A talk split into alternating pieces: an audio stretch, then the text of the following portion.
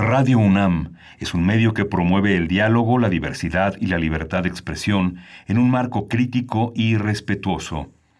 Los comentarios expresados a lo largo de su programación reflejan la opinión de quien los emite, mas no de la radiodifusora. Radio UNAM presenta Primer Movimiento. El mundo desde la universidad.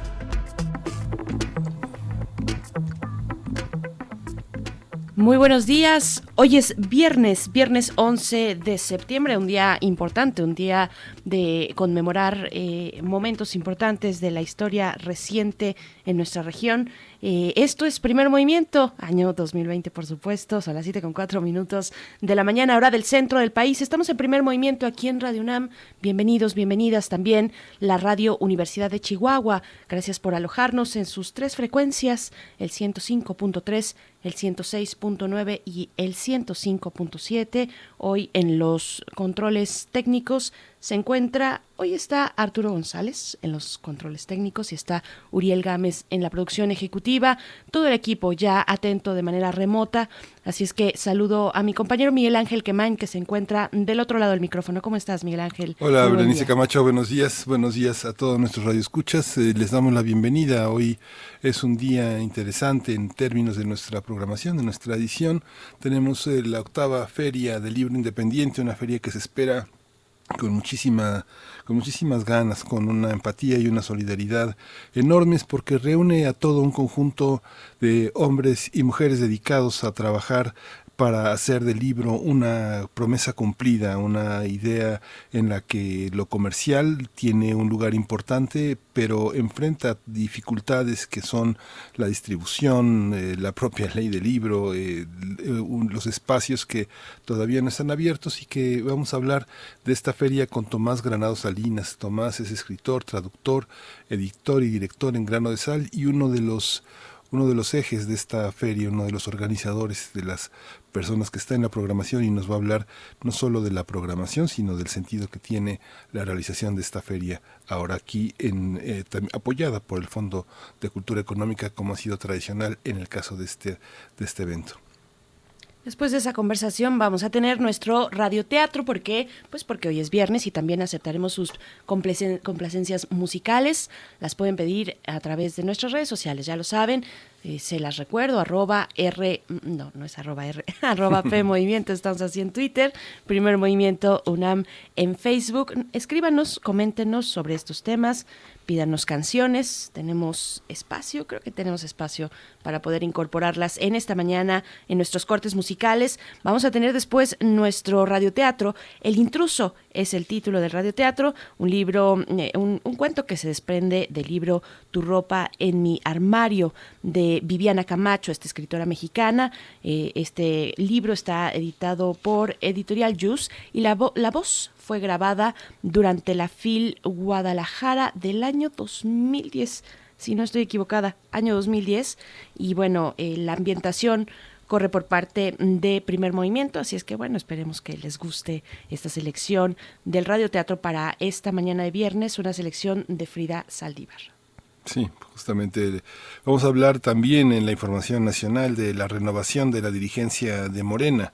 Este partido, esta organización, este conjunto de militantes, de eh, hombres y mujeres que han hecho posible este cambio que en 2018 tuvo lugar y que impulsó a la presidencia de la República a Andrés Manuel López Obrador y que provocó que las elecciones fueran tan tan importantes hace dos años. Vamos a tratar el tema con la doctora Ivona Acuña Murillo. Ella es escritora y analista política, es licenciada en Ciencias Políticas y Administración Pública, maestra en Sociología Política y doctora en Ciencia Social.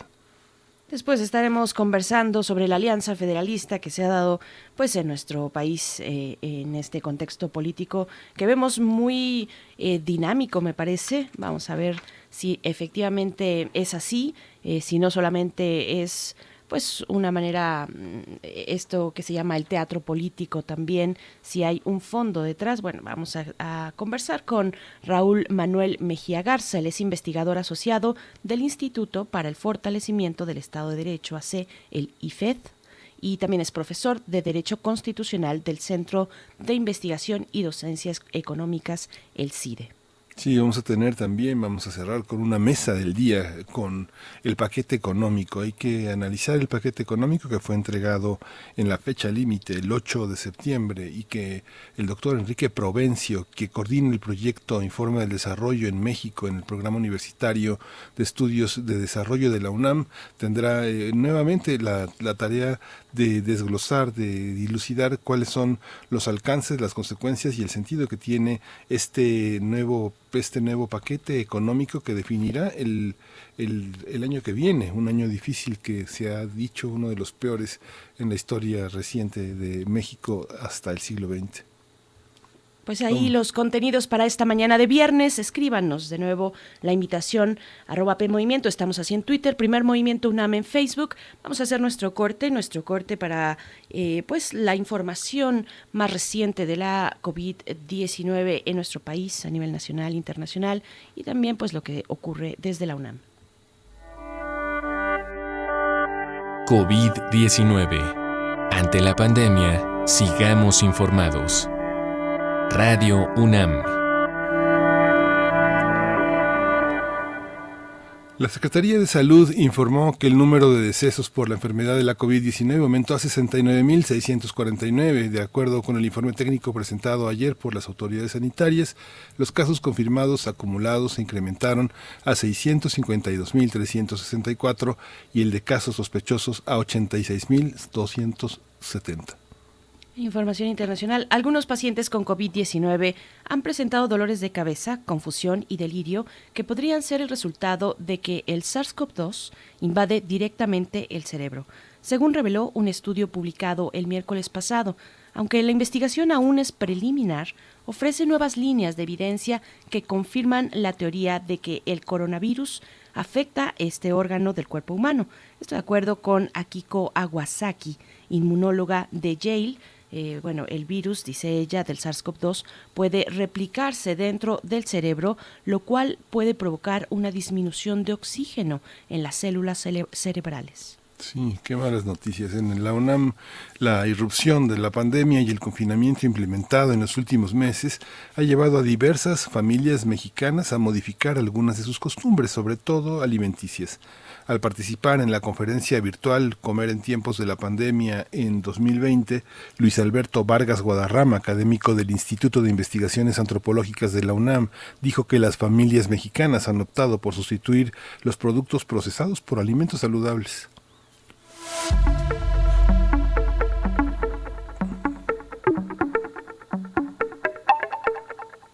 Y en nuestras recomendaciones culturales, este viernes continúan las actividades del foro Desnormalizar al Museo, con la charla titulada ¿A quién pertenecen los, los museos? Participan en ella Mireida Velázquez Torres, directora del Museo Nacional de San Carlos, en México, Andrea Pacheco, curadora, eh, Chile y Selma Olo, es una curadora de, Chile, y Selma Olo, mm, directora del Museo de la USC, University of Southern en California, en Estados Unidos.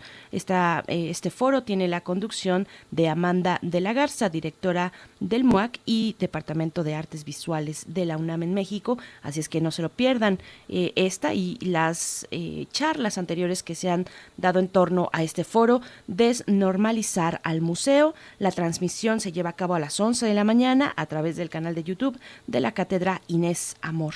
Muchos contenidos que se están generando también en las cátedras de la universidad. Y bueno, hasta aquí esta recomendación cultural. Vamos a ir con música. Miguel Ángel, vamos a escuchar hoy que son recomendaciones eh, precisamente de la audiencia. Esto es para Juan Antonio Vázquez. La canción está a cargo de David Bowie, ni más ni menos. Modern Love es la selección de esta mañana.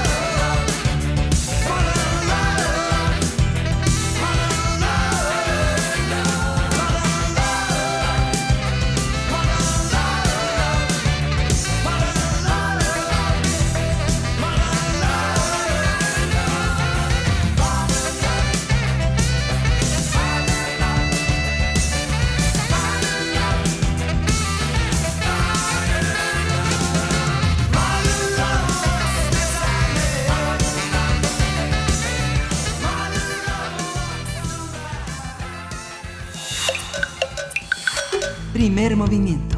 Hacemos comunidad. Viernes de ocio. Con el lema Comunidad en Acción, la octava Feria del Libro Independiente se realizará del 12 al 27 de septiembre. Empieza mañana como una apuesta por la unidad y la suma de fuerzas en beneficio de una comunidad editorial que no tiene que rezagarse. Esta feria es organizada por la Alianza de Editoriales Mexicanas Independientes y el Fondo de Cultura Económica, en colaboración con el Colegio de San Ildefonso. En ella se darán cita 60 sellos editoriales de todo el país. Además, se sumarán 35 librerías independientes y de barrio con el objetivo de visibilizar la enorme y nutrida oferta editorial que se ha construido a través de los años. Para esta edición, la feria utilizará un formato híbrido. Este formato contempla un espacio físico de exhibición y venta de libros en la librería Rosario Castellanos del Fondo de Cultura Económica. Asimismo, se podrán visitar dos plataformas digitales eh, de venta vinculadas al sitio de la Feria del Libro Independiente, el Fondo en línea y también el Fondo de Cultura Económica y la librería virtual de la RELI, de, de la que hemos hablado ya en primer movimiento, desde donde se podrá tener acceso a más de 1.500 títulos de estas editoriales participantes. También habrá diversas actividades como presentaciones y charlas, presentaciones de libros, charlas, conferencias magistrales, actividades infantiles y también los encuentros entre profesionales del mundo editorial. Se contará asimismo con la presencia de invitados nacionales e internacionales. Este año la invitada especial es, eh, es, la Red de Librerías Independientes, asociación que reúne 35 librerías de barrio e independientes alojadas en diferentes puntos del país. Otra de las actividades relevantes es la presentación de la editorial invitada, que este año corresponde al sello argentino Tinta Limón. Es una iniciativa editorial colectiva y autogestiva que reclama un trabajo de visibilización. Conversaremos sobre la octava edición de esta feria y su relevancia como una oferta cultural ante las circunstancias provocadas por la pandemia de la COVID-19. Este día nos acompaña a través de la línea Tomás Granado Salinas. Él es escritor, traductor, editor y director de Grano de Sal. Nos ha acompañado en distintas ocasiones y siempre es un gusto platicar contigo, Tomás Granado Salinas. Gracias por estar aquí una vez más en Radio UNAM en primer movimiento. Bienvenido. Hola, qué gusto, Berenice Miguel Ángel. Qué gusto saludar al auditorio de primer movimiento. Tomás, pues eh, bienvenido. Se va, se va consolidando una idea de la que eh, hablamos hace varias semanas y que esta feria eh, es un punto también, es uno de los puntos de llegada de lo que en su momento propusiste como una de las opciones de revitalización de la, del ambiente editorial. Cuéntanos cómo llegaron, cómo llegaron a este, a este punto y cómo se han articulado los mecanismos que pues los ponen en contacto con los lectores hoy detrás de las pantallas en la mayoría de los casos. Pues eh, en efecto esta crisis en la que estamos sumidos eh, desde por lo menos marzo de este año eh, nos ha obligado a, buscar soluciones y, y alternativas. Eh, por ejemplo, esta misma feria estaba en realidad prevista solo como un acto presencial o, o fundamentalmente presencial en mayo eh, pasado eh, y pues por el, el, el, COVID o la COVID, como vi Berenice, que con mayor precisión tú dices, eh, se, se, ha extendido la idea de que es masculino en México, aunque uh -huh. lo, lo, lo, razonable es que fuera femenino, ¿no? Porque es una enfermedad. Sí. Pero eh, tuvimos que posponerla y durante varios meses estuvimos en total incertidumbre hasta que decidimos hacer este eh, formato híbrido obligados, pero al mismo tiempo lo que nos, eso nos permite eh, involucrar a, a otras eh, participantes, básicamente a, a la red de, de, de, librerías independientes. Entonces, eh, hicimos de la necesidad virtud, eh, de, a lo que nos arroja eh, esta pandemia, eh, es a una situación incierta y al mismo tiempo abre todas estas eh, formas alternativas. Y quizá ya estamos un poco saturados de toda la oferta eh, cultural, intelectual, de ocio que, que hay en las pantallas, pero creo que lo que debe dominar en esto es la, la, propuesta de conjunto. Entonces la feria tiene eh, una pata física con la exhibición en, en, la Rosario Castellanos, un lugar privilegiado donde se ha llevado a cabo esta feria durante varios años. De hecho, esta es, aunque es la octava, hace 10 años fue la primera feria de libro independiente. Eh, esa di discrepancia en la numeración es porque durante tres años no se realizó. Entonces, en cierto sentido, también es muy trascendente que se recupere un espacio para las editoriales independientes mexicanas. Y, bueno, entonces por un lado está el, espacio físico con todas las precauciones y restricciones del comercio minorista, estará abierto en la librería Rosario Castellanos. Y al mismo tiempo tendremos en el sitio que se llama eh, feria del libro independiente.mx eh, un conjunto de, de actividades organizadas el grueso por cada una de las editoriales de acuerdo a su perfil, de acuerdo a lo que quieran eh, difundir. Hay, hay muchas actividades que son eh, charlas en torno a, a, la escritura, a la literatura, hay otras que son presentaciones de libro más convencionales, eh, hay también em, actividades profesionales un poco eh, para que entre los editores independientes conversemos. Eh, por ejemplo, ah, les adelanto un, un, tema que puede ser muy relevante. Hace 10 años, eh, en esa primera feria, se eh, publicó un manifiesto sobre las necesidades, las exigencias de las editoriales independientes. Eh, yo digo entre broma y veras que podríamos casi cambiarle la fecha en que está firmado y podríamos decir que ocurre lo mismo. Entonces lo que vamos a hacer es una revisión, una discusión sobre qué se decía hace 10 años y qué hay que decir hoy respecto de la situación de esta este tipo de actividad eh, cultural.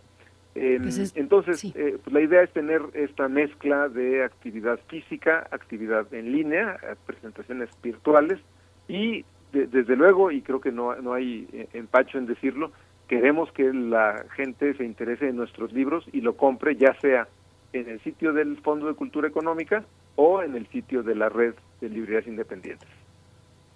Tomás eh, Granado Salinas, bueno, dices, ocurre lo mismo, podríamos solamente cambiarles, cambiarle la fecha a ese documento, a ese manifiesto, y bueno, eso es sintomático, ¿no? Eso ya nos dice algo.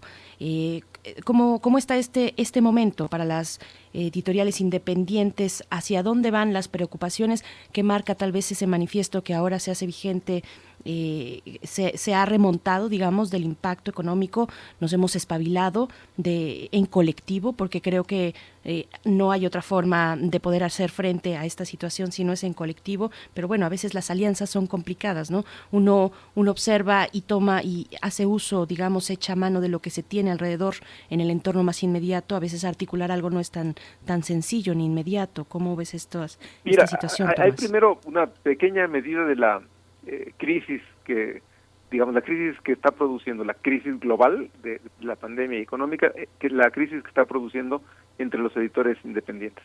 Eh, cuando se pensaba hacer en mayo, se, eh, contactamos a cerca de 100 sellos mexicanos.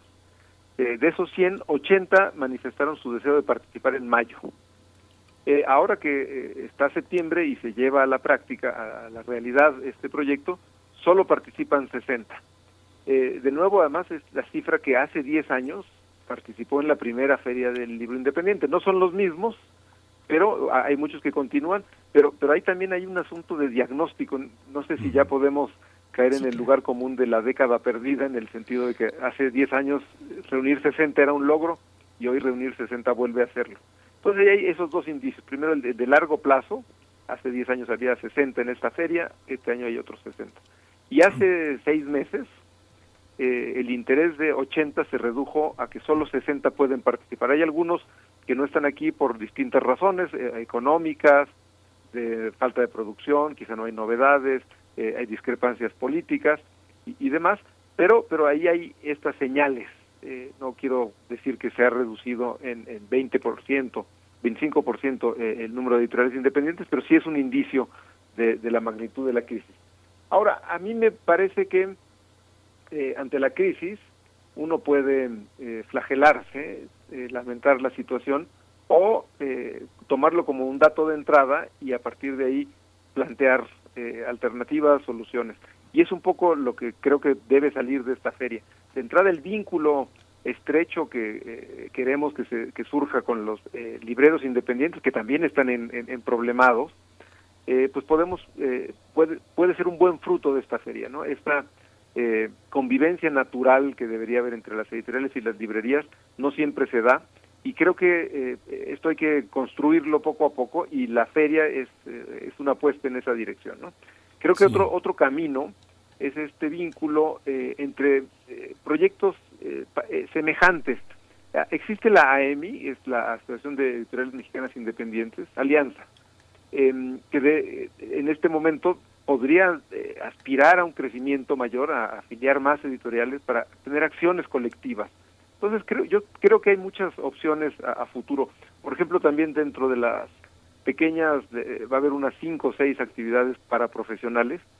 Lo que queremos es mostrar herramientas, sobre todo tecnológicas, para enfrentar el, presente y, y, el futuro. Tiene que ver con el libro electrónico, con el uso de metadatos para dar a conocer mejor nuestras obras, entonces, en esta situación crítica y, frágil, se abren eh, posibilidades, se, ven algunas luces y yo creo que en eso hay que eh, concentrar la atención más que en el flagelo, ¿no? Un tema, Tomás, es el tema de las librerías de barrio, que también es una apuesta, las librerías de barrio y las librerías independientes. Uno sabe que, no sé, recuerdo hace por lo menos 30 años, eh, cuando a algún librero le decían la palabra inventario, este, realmente se ponía a sudar. Esta parte de las nuevas tecnologías... O, pensaba, en José Emilio Pacheco y sonreía. claro, sí, pero el, esta parte técnica de, la, de las librerías, ¿cómo incorporar estas librerías cuando uno anda visitando los estados y pregunta a uno así como donde hay una, eh, donde venden unas buenas aguas o donde venden la comida tradicional, uno pregunta dónde está la librería, ¿no? La librería donde uno va a encontrar cosas que no, que sabe uno que no van a llegar a la ciudad y que son muchas de las ediciones independientes del Estado. Uno lo, ha visto en Querétaro, en Tlaxcala, en Morelos, en muchas partes. ¿Cuál, ¿Cuál es el desafío de reunir a estas librerías? ¿Cómo llegan y cómo funciona su presencia? Eh, a ver, hay un desafío eh, el desafío fundamental, y creo que todos lo tenemos claro, es, es económico, es el de la eh, viabilidad económica. más allá de discursos que, que a todos nos conmueven sobre la importancia de la cultura, eh, hay que convertir esa, ese, digamos, ese axioma en un mecanismo eh, que, que, compatible con la realidad económica comercial, ¿no? Ese creo que es el gran desafío, es decir, no, no, no hay que hacer creernos el cuento de que porque somos importantes, porque hacemos algo de cultura, nos merecemos un trato especial. Desde luego hay que favorecer que existan tanto las editoriales como las, librerías independientes, pero cada una de, estos proyectos, cada uno de nosotros, eh, debe enfatizar su capacidad de gestión, de reacción, de, iniciativa, eh, vamos a decirlo con eh, quizá entre comillas, empresarial, eh, creo que ahí hay un camino que debemos explorar. Desde luego, no sacrificando la esencia del proyecto cultural, pero eh, me parece que el reto está justamente en, todas esas, eh, lo que rodea la viabilidad económica. Y yo creo que para eso se pueden hacer eh, justamente este tipo de alianzas, de vínculos, que por lo pronto permiten que, por ejemplo, con economía de, escala, lo que puede hacer una, una editorial pequeñísima como grano de sal, es de una medida. Que lo hagan tres de editoriales semejantes en tamaño y, en orientación, cuesta mucho menos que eh, lo, que están haciendo cada uno por separado. Entonces el camino o uno de los posibles caminos es este tipo de, de, nexos. Yo espero que ocurran eh, fruto incluso de este tipo de, acciones como la, la feria, ¿no? Eh, muestran esta necesidad de poner a la comunidad en acción y la comunidad puede ser a veces de dos, de tres o de 60 o, o 35 como son las editoriales y las librerías. yo espero que de aquí salgan eh, pues este tipo de reflexiones y de compromisos, ¿no? Que, que no se quede en, en, meras declaraciones, sino en acciones concretas para que entre todos haya, pues podamos ofrecerle a los lectores más libros, que es lo que eh, creemos que eh, necesita el público, ¿no?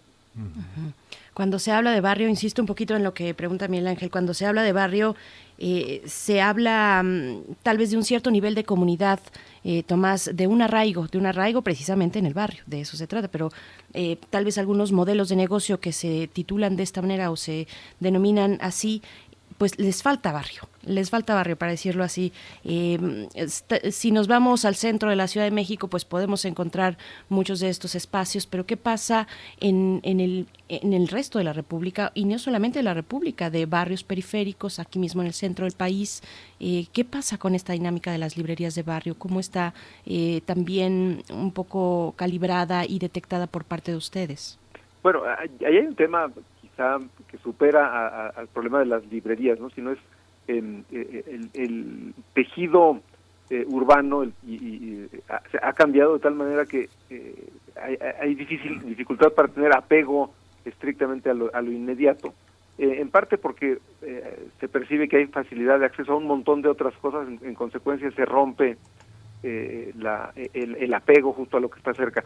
Para no ir muy lejos, si uno tiene al lado de tu casa hay una librería, pero dentro de tu casa está la tienda en línea, eh, que quizá te entrega más rápido porque consigue las cosas eh, y te lo entrega al día siguiente prácticamente sin costo, digamos que el apego se rompe a veces por la, la, cartera, ¿no? quizá lo que tenemos que hacer como editoriales y como librerías es generar algo más que vuelva atractivo, que vuelva seductor eh, pues la fidelidad de, la, de los lectores. Eh, este, este, este, algo más pasa por eh, ofrecer el contacto con autores, ofrecer ideas, ofrecer discusiones.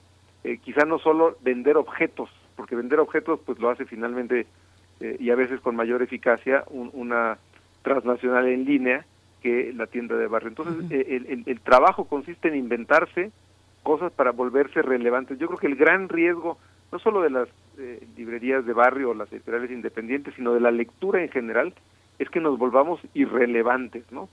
Eh, y ahí hay una, eh, hay, creo que se requiere un esfuerzo colectivo grande para mostrar la relevancia de leer, de crear el, el juicio propio como lectores, como ciudadanos. Sí, esto que dices es eh, pues muy fuerte y muy importante, Tomás, pero hay una hay un aspecto también que en esta preocupación, en esta enorme seriedad que tiene esta actividad está también una manera de planear una feria que se hace eh, como proyecto cultural. En este sentido, pues vienen eh, visitantes muy destacados. No solo se presentan libros de las editoriales independientes, sino que hay una hay un programa, hay un programa cultural que es interesante. ¿Cómo fue concebido? Viene Verónica eh, Gago, que es, no, viene que es una pues de las escritoras pues más importantes, una de las voces esenciales del feminismo. Viene con Evaristo, la filósofa Brigitte Basayo. Hay una hay una serie de presencias que no cualquiera puede darse el lujo de contar en este momento y además gente nueva, gente con voces importantes, ¿no? E, e, es, interesante eso que dices. Me gusta además que estés usando ese, ese verbo venir, ¿no? Es decir, ya, ya la, la omnipresencia de la pantalla permite que, eh, digamos que vino el autor, aunque se quedó en su casa, que puede ser Brasil o Argentina, como algunos de los autores que, que de los que hablas, pero justamente la, la gran virtud de, la, de esta modalidad obligada que es eh, la, feria virtual es que nos permite tener conversaciones con autores que hace unos años era solo ocurrían en un entorno físico, en una feria o en un festival literario y demás. Eh, entonces yo creo que hay que aprovechar eh, que nos, ya sean las editoriales o la propia feria, organizó un conjunto de actividades. La, la feria organizó seis o siete presentaciones por ejemplo, esa que tú estás diciendo, que es con la que abre la feria de mañana a las seis de la tarde, eh, va a estar Verónica Gago, que es una eh, socióloga, eh, una académica y feminista argentina, que va a tener un diálogo con Raquel Gutiérrez, que es también una socióloga mexicana. la idea es que sea una conversación a partir de uno de los libros de Verónica Gago, que se llama La potencia feminista, y que sea básicamente un diálogo eh, sobre eh, la idea de construir comunidad también y de, y de, poner la comunidad en acción. ¿no?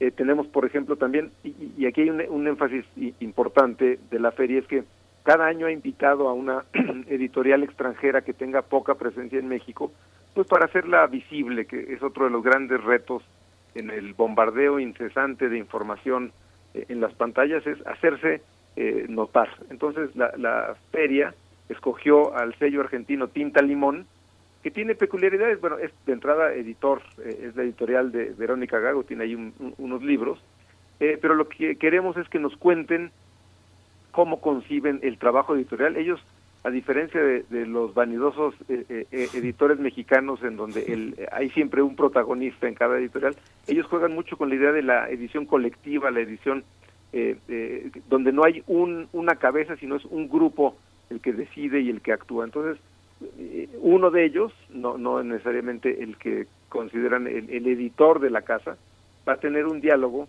con Emiliano Becerril, que es uno de, eh, el editor de Elefante Editorial, un, una editorial que está presente en la feria, que se especializa en traducción de literatura.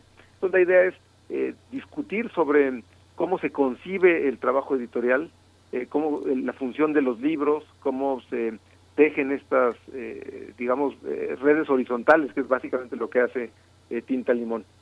Luego vamos a tener, eh, yo voy a tener el gusto de eh, conversar eh, con Juan Domingo Argüelles. Él viene de publicar un libro, está, acaba de publicar, solo en formato digital por ahora, uno que se llama La prodigiosa vida del libro en papel. Curiosamente es un libro que solo existe como libro electrónico hoy. Entonces hay una suerte de eh, contradicción eh, benéfica porque desde el libro electrónico está haciendo un elogio del libro en papel. Eh, después tenemos, como ya habías mencionado, Miguel Ángel, a Conce, Conce, Conce, Conceizao Evaristo, que va a hablar a partir de una, digamos, su, su concepción de la literatura pasa por una idea que ella llama la escribivencia, ¿no? Esta mezcla de escritura vivencial. Eh, entonces ella hablará, eh, tendrá, tendrá un diálogo con Junco Ogata. Y luego tenemos una conferencia o un diálogo también de Cristina Rivera Garza, ella que ha sido una escritora, es una escritora eh, eh, deliberadamente experimental, pues va a hablar de lo que ella llama literaturas de límite. Ese es el programa que la propia feria organizó y eh, la- para todo el público evidentemente y creo que lo novedoso es esto o los ángulos con los que se abordan algún tema o eh, en algunos casos ciertos autores que no tienen tanta presencia en nuestro país. Estamos conversando acerca de la Feria del Libro Independiente que iniciará el día de mañana y hasta el 27 de septiembre en este año en la librería Rosario Castellanos. Bueno, tiene eh, esta posibilidad, esta hibridación en la que se han mostrado pues distintos eventos durante esta pandemia. Y quiero preguntarte eh, Tomás Granado Salinas lo virtual eh, lo virtual que es un elemento recurrente la, la lectura virtual eh, preguntarte si se ha incrementado, si se han notado nuevos lectores o una mayor afluencia hacia estos formatos digitales. Y no solamente eso, porque no solamente es que Internet pueda ser ese espacio de compra-venta, que lo es, o que pueda ser un espacio, un repositorio, que también lo es, sino que tiene una forma o tiene una parte de, eh, de soporte también, de soporte literario, juega un papel, por ejemplo, en la poesía, eh, hay poesía virtual muy interesante o poesía transme- transmedia muy interesante también. ¿Cómo, ¿Cómo ver estas cuestiones? ¿Cómo ver el protagonismo del entorno digital en la literatura? Eh, mira, eh, Internet es finalmente un medio eh, y el contenido es tan bueno o malo, y, es bueno o malo independientemente del medio. Eh, lo que creo que, digo, por ejemplo, esta conversación, la misma transmisión eh, técnica, mecánica de, las ondas de radio puede ser para transmitir cualquier cantidad de cosas buenas y malas. Eh, entonces, eh, eh, Internet está lleno de basura y lleno de pepitas de oro. Lo que uno trata con una feria como esta, eh, con toda la arrogancia, más bien lo digo con arrogancia desembosada, es reunir pepitas de oro, ¿no? Es decir, tratamos de mostrar autores que valen mucho, eh, proyectos editoriales, eh, ilustradores que hablan de cómo trabajan, traductores que describen su, su trabajo. Entonces, de- desde luego, una de las eh, propósitos de la feria es que se va a concentrar ahí y va a estar publicado después, eh, una vez que ocurre cada acto, va a haber, va a estar presente en el canal de YouTube de, de la feria cada una de estas eh, presentaciones. Ahí va a haber, eh, finalmente va a ser, como dices tú, un acervo. Eh, ahora, lo que sí es un hecho es que la mayor parte de esta feria está concentrada en prestar atención al libro en papel. Eh, quizá eh, todavía no estamos, o, estos 60 editores no estamos listos para crear una eh, feria que eh, su, su entorno sea 100% digital, es decir, que habláramos de libros electrónicos, que todo ocurriera solo en la virtualidad. Aquí lo que estamos buscando es, mediante este eh, recurso, eh, invitar a que haya más consumo de, de libros en papel. ¿Por qué eh, el énfasis en el libro en papel? Digo, no solo porque vamos a tener a Juan Domingo Argüelles con, con su elogio del, del libro en papel, sino porque una característica de prácticamente toda editorial independiente, yo diría que es parte de su de la definición misma del concepto de, editorial independiente es su atención a la forma eh, material, al diseño gráfico, al uso de, papeles, a, la, presentación. Con esta idea eh, hoy ya muy clara que eh, la forma de presentar un texto modifica la percepción del texto. Entonces creo que todas las editoriales que estamos presentes ahí tenemos esa deliberada construcción de un objeto y, por eso finalmente eh, está encaminado sobre todo a que eh, el interés que logramos despertar con las actividades, con la oferta editorial, cada editorial va a mostrar un, cierto número de sus novedades o de sus libros más destacados eh, y la, idea es que la gente caiga seducida por esto esta oferta y termine adquiriendo ejemplares no hay, hay, un tema esencial que queremos que, que tenga bien presente el, el público eh, las editoriales vivimos de vender ejemplares. En estos días ha habido una curiosa discusión en redes sociales sobre el rol de los PDF como sustituto, como eh, remedio del libro. Pues a nosotros nos queda claro que como editores independientes el PDF eh, no es más que una pálida imagen de lo que realmente obtiene el lector de uno de los objetos que producimos, ¿no? Sí, un aspecto, Tomás, que tenemos ya un poco que ir cerrando esta conversación, pero un aspecto que me parece muy importante es que una feria como esta, con tantos eh, participantes, eh, pone en evidencia la necesidad de hacer digno el trabajo de todos los que participan en el proceso editorial, diseñadores, ilustradores, traductores, correctores, eh, eh, al fin y al cabo los, los grandes editores que se multiplican para traer autores, para traer textos de otras partes y colocarlos para el público mexicano.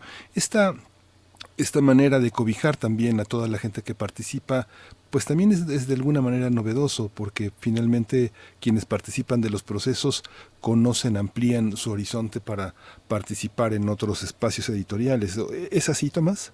Pues sí, quisiéramos, eh, no, no va a bastar la, la Feria del Libro Independiente para producir ese cobijo al que te refieres, es un acto eh, de mostrar esa comunidad y, y no es una comunidad detenida, ¿no? Eh, lo que también desea la, feria es mostrar que es una comunidad activa, en acción, eh, tanto para eh, producir los libros, desde la escritura, la traducción, la ilustración, la fotografía, etcétera, hasta la parte más complicada de todas, aunque el, público no lo crea, que es vender los libros, ¿no? Entonces, pues la, la idea es plantear esta como, como una declaración fuerte, es que necesitamos la acción colectiva, no individual, no el sálvese quien pueda. Eh, ya plantearse el sálvese quien pueda es haber perdido la batalla, yo creo. Entonces, pues eh, mejor actuamos conjuntamente eh, con, la idea de apoyarnos, de complementarnos y de subsistir en mejores condiciones. Por supuesto, porque si no, pues que el último cierre la puerta. Sí, sí, es una lógica un poco monstruosa, ¿no? Sí. Tomás Granado Salinas, escritor, traductor, editor y director de Grano de Sal, pues muchas gracias por esta invitación. No se la pierdan a partir del día de mañana, del 12 al 27 de septiembre, la octava feria del libro independiente. Pueden visitar el sitio www.feriadelibroindependiente.mx. Sí, a partir de mañana estará completo el programa. Eh, todavía no lo publicamos porque estamos todavía afinando algunas cosas, pero invitamos al público a que se meta al sitio y esté pendiente. Todo se va a proyectar ahí y en YouTube y está tiene la presencia física eh, en la librería Rosario Castellanos. Así es. Está hecha la invitación. Muchísimas gracias y ahí estaremos. Tomás Granado Salinas, muchas gracias por conversar con nosotros una vez más no, acerca de los a ustedes. Me, me, alegra mucho. Gracias, Tomás. Suerte. Muchas gracias. Hasta pronto. Bien, pues Miguel Ángel, eh, nos vamos a ir con el radioteatro directamente, vamos a escuchar. Justamente tiene como título El intruso y es esta gran escritora, gran eh, gran gran persona que es esta eh, escritora Viviana Camacho, lo publicó en Editorial Hus, se llama Tu ropa en mi armario y forma parte también del patrimonio que tenemos en Descarga UNAM. Vámonos, despedimos a la Universidad de Chihuahua. Creo que todavía regresamos. Primer movimiento Hacemos comunidad. Para teatros, los radioteatros de primer movimiento.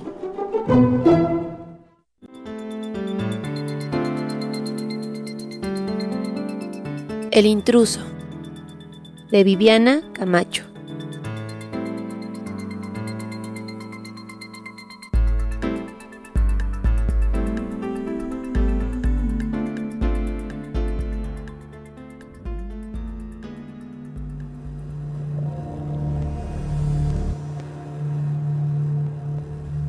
Salí a comprar cigarros y dejé la puerta abierta como tantas veces. Vivía en el sexto piso de un edificio sin elevador, así que difícilmente alguien se tomaría la molestia de subir 18 escalones por piso para encontrar un departamento semivacío y con pocas cosas de valor. El sol del mediodía me ensegueció durante algunos segundos. Llevaba más de 48 horas sin salir, ocupada en una traducción que debía entregar ese día en la tarde y por la cual ya había recibido un adelanto. Solo faltaba una revisión minuciosa, pero estaba tan saturada que recitaba el texto casi de memoria en lugar de leerlo, y no encontraba errores ni faltas de sentido. Encendí un cigarro mientras subía las escaleras, aferrada al barandal. Cerré la puerta y me concentré en la pantalla de la computadora. Después de casi una hora, un ruido en la cocina distrajo mi atención. Pensé que se trataría de los vecinos, cuyos movimientos se filtraban por paredes y cañerías. Seguí trabajando y luego fui a la cocina para vaciar el cenicero. Casi grito cuando vi a un tipo con el delantal de mi abuela guardando trastes recién lavados en la alacena. ¿Quién eres? Al principio pensé que se trataría de algún huésped cuya presencia habría olvidado. Solía hospedar amigos y conocidos durante algunos días y no era raro que se quedaran más tiempo del acordado. Uf, eres un desastre. Mira nada más. Creo que no tenías un vaso limpio. Sus ademanes y el tono de su voz me resultaron familiares, pero estaba casi segura de no haber hospedado a nadie en las últimas semanas. ¿Quién eres y qué haces aquí? Estaba molesta y nerviosa. El tipo alto, cachetón y de cuerpo bofo, como si hubiera perdido varios kilos, me miraba con súplica y un ligero destello de amenaza. Mira, estoy aquí para ayudarte. Eres muy desordenada dijo mientras pasaba un trapo por la superficie, esquivando mi mirada. Yo, confundida, no supe qué decir. Dudé un momento, y justo cuando estaba por gritarle que se largara, dijo, Mejor vete a trabajar o no vas a terminar nunca. Te distraes demasiado, apúrate. Dudé un momento y luego obedecí. Urgía enviar la traducción a tiempo o con toda seguridad no volverían a contratarme. Regresé al estudio y me concentré en la pantalla. Poco a poco identifiqué y corregí los errores. Envié el trabajo por correo electrónico antes de medianoche y de inmediato recibí un mensaje de agradecimiento en el que insinuaban que no esperaban el trabajo a tiempo. Estaba agotada, ya ni me acordaba del intruso, y justo cuando pensé en ir a la cama apareció. ¿Quieres cenar algo? ¿Hay hot cakes o te puedo preparar un sándwich? Casi brinco del susto. Llevaba una taza de té caliente que dejó sobre el escritorio. Le dije que debía marcharse, evitando mencionar que no tenía idea de quién era o cómo había entrado en el departamento. Pareció no escucharme y regresó a la cocina. Era amable y delicado en sus movimientos, pero tenía algo de amenazante, sobre todo cuando me daba la espalda o dejaba de mirarme a los ojos. Mientras recogía el escritorio, pensando en lo que debería hacer, el tipo apareció de nuevo. La ropa está en la lavadora. Cuando acabe, subo a tenderla. Tú ya vete a dormir. Debes estar cansada. Te largas ahora mismo. No te quiero ver aquí. ¿Quién te dio permiso de hacer y deshacer como si fuera tu casa? Grité, ya desesperada. Entonces me miró sorprendido y creí notar una ligera sonrisa en sus labios apretados. Empezó a sollozar, con la cabeza agachada y el cuerpo tembloroso, mientras prometía que se iría y que solo quería ayudarme. Por un momento me hizo sentir como una malagradecida. Regresó a la cocina con las manos en la cara y lo escuché remover cosas. Pensé que estaba recogiendo sus pertenencias. No quería verlo partir, de modo que me encerré en el baño y leí sentada en la taza hasta que escuché un portazo. Segura de que ya se habría marchado, me lavé los dientes y fui a la cama. Me dormí casi de inmediato, pero después de un rato desperté sobresaltada. ¿Qué tal si el tipo no había salido del departamento? Revisé mi estudio, la cocina y el baño sin encontrarlo. Volví a la cama. Casi en la madrugada me levanté al baño y al regresar a mi cuarto creí ver un bulto en el único sillón de la sala. Pero cuando volví la mirada ya no estaba, y supuse que habría sido una mala jugada de la oscuridad y mi somnolencia. A la mañana siguiente me despertó una sacudida. Ya es hora de que te pares. ¿No piensas ir a correr? Me encontré con su cara mofletuda y sonriente. Olía a recién bañado. Te pedí que te largaras. Me armé de valor y lo saqué a empujones de mi cuarto. Me puse pants y tenis y le advertí que no quería verlo cuando regresara. Lloraba desconsoladamente en la cocina y sentí algo de remordimiento, pero sobre todo miedo. No me explicaba por qué no lo había encontrado la noche anterior y por más que repasaba los posibles escondites, ninguno era lo suficientemente grande como para que el intruso me hubiera pasado desapercibido. Fui al parque para encontrarme con Julieta. Ella corría todos los días y yo llegaba cada que podía o quería. ¡Qué milagro! Estoy muerta. No pensaba venir. Sí, traes una carita. Hay un tipo en mi departamento y no me puedo deshacer de él. ¿Cómo? Pues córrelo ya. Pues sí. No le conté los detalles. Yo misma encontraba la situación absurda. Corrimos algunos metros y quedamos de ir a ver una película pronto. Luego nos despedimos. Desde que abrí la puerta supe que no se había marchado. Olía a café. ¿Qué tal el ejercicio? dijo sin salir de la cocina. Yo me senté en el comedor y poco después salió con el desayuno. Le volví a pedir que se fuera, pero fingió no escucharme y se volvió a meter a la cocina. Le advertí que llamaría a la policía, pero no contestó. Evité enfrentarlo. Temía que me agrediera si se sentía acorralado. Llamé a la policía y dos oficiales llegaron en poco tiempo. Les expliqué la situación y registraron el departamento. Les advertí que la noche anterior se había escondido y buscamos por todas partes sin hallarlo. Cuando se despidieron, tomaron mis datos, iban echándose miradas y riéndose. Seguramente pensaron que estaba loca. Volví a buscarlo y solo encontré sobre el sillón de la sala el delantal de mi abuela que siempre traía puesto. Luego desayuné lo que estaba en la mesa y antes de terminar recibí una llamada de la oficina para decirme que me pagarían la traducción entregada y que me darían más trabajo. Me di un baño y fui por un cerrajero que cambió la chapa del departamento. Cuando terminó me quedé mucho más tranquila. En la noche salí con Gabriel y otros amigos. Bebimos y charlamos largo rato. Evité contarles lo que me había pasado. A mitad de la velada creí ver al intruso en la barra. Estaba solo, encorvado sobre su copa y parecía estar llorando. Desvié la mirada unos segundos y cuando lo busqué de nuevo ya no estaba. Gabriel y yo nos fuimos a mi departamento luego de varias copas. Llevábamos más de tres meses así, sin establecer compromiso, pero juntos cuando se podía. Entramos conteniendo las carcajadas por alguna tontería de borrachos. Fuimos directo a la recámara y nos encerramos. Ya de madrugada, Gabriel me despertó para despedirse. Estaba alterado y molesto. No respondía a mis preguntas, y antes de marcharse me dijo que debía haberle avisado que no estaríamos solos. Ni siquiera tuve tiempo de explicarle. El intruso estaba en el baño. Luego de un rato salió. Lo siento, no pensé que saldría del cuarto y yo solo puedo cagar de noche. ¿Cómo entraste? Atrás de ustedes. Ni siquiera cerraron. Pero yo recordaba haber echado el doble cerrojo de la cerradura nueva. Mentiroso. Me encerré en mi cuarto sin decir nada más. Necesitaba pensar. Si Gabriel lo había visto, entonces no era un producto de mi imaginación, como pensé cuando los oficiales lo buscaron por todas partes.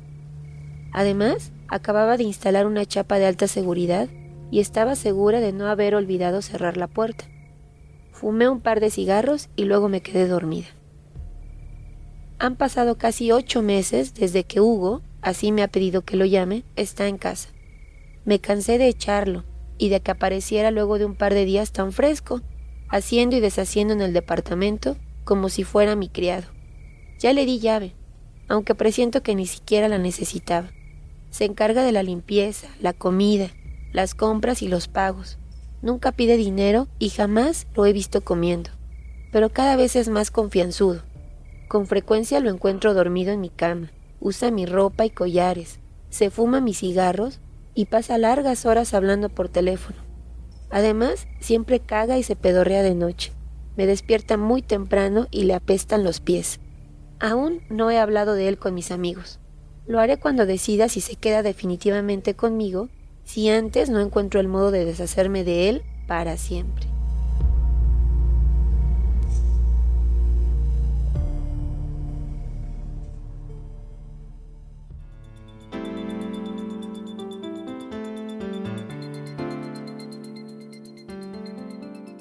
El intruso de Viviana Camacho.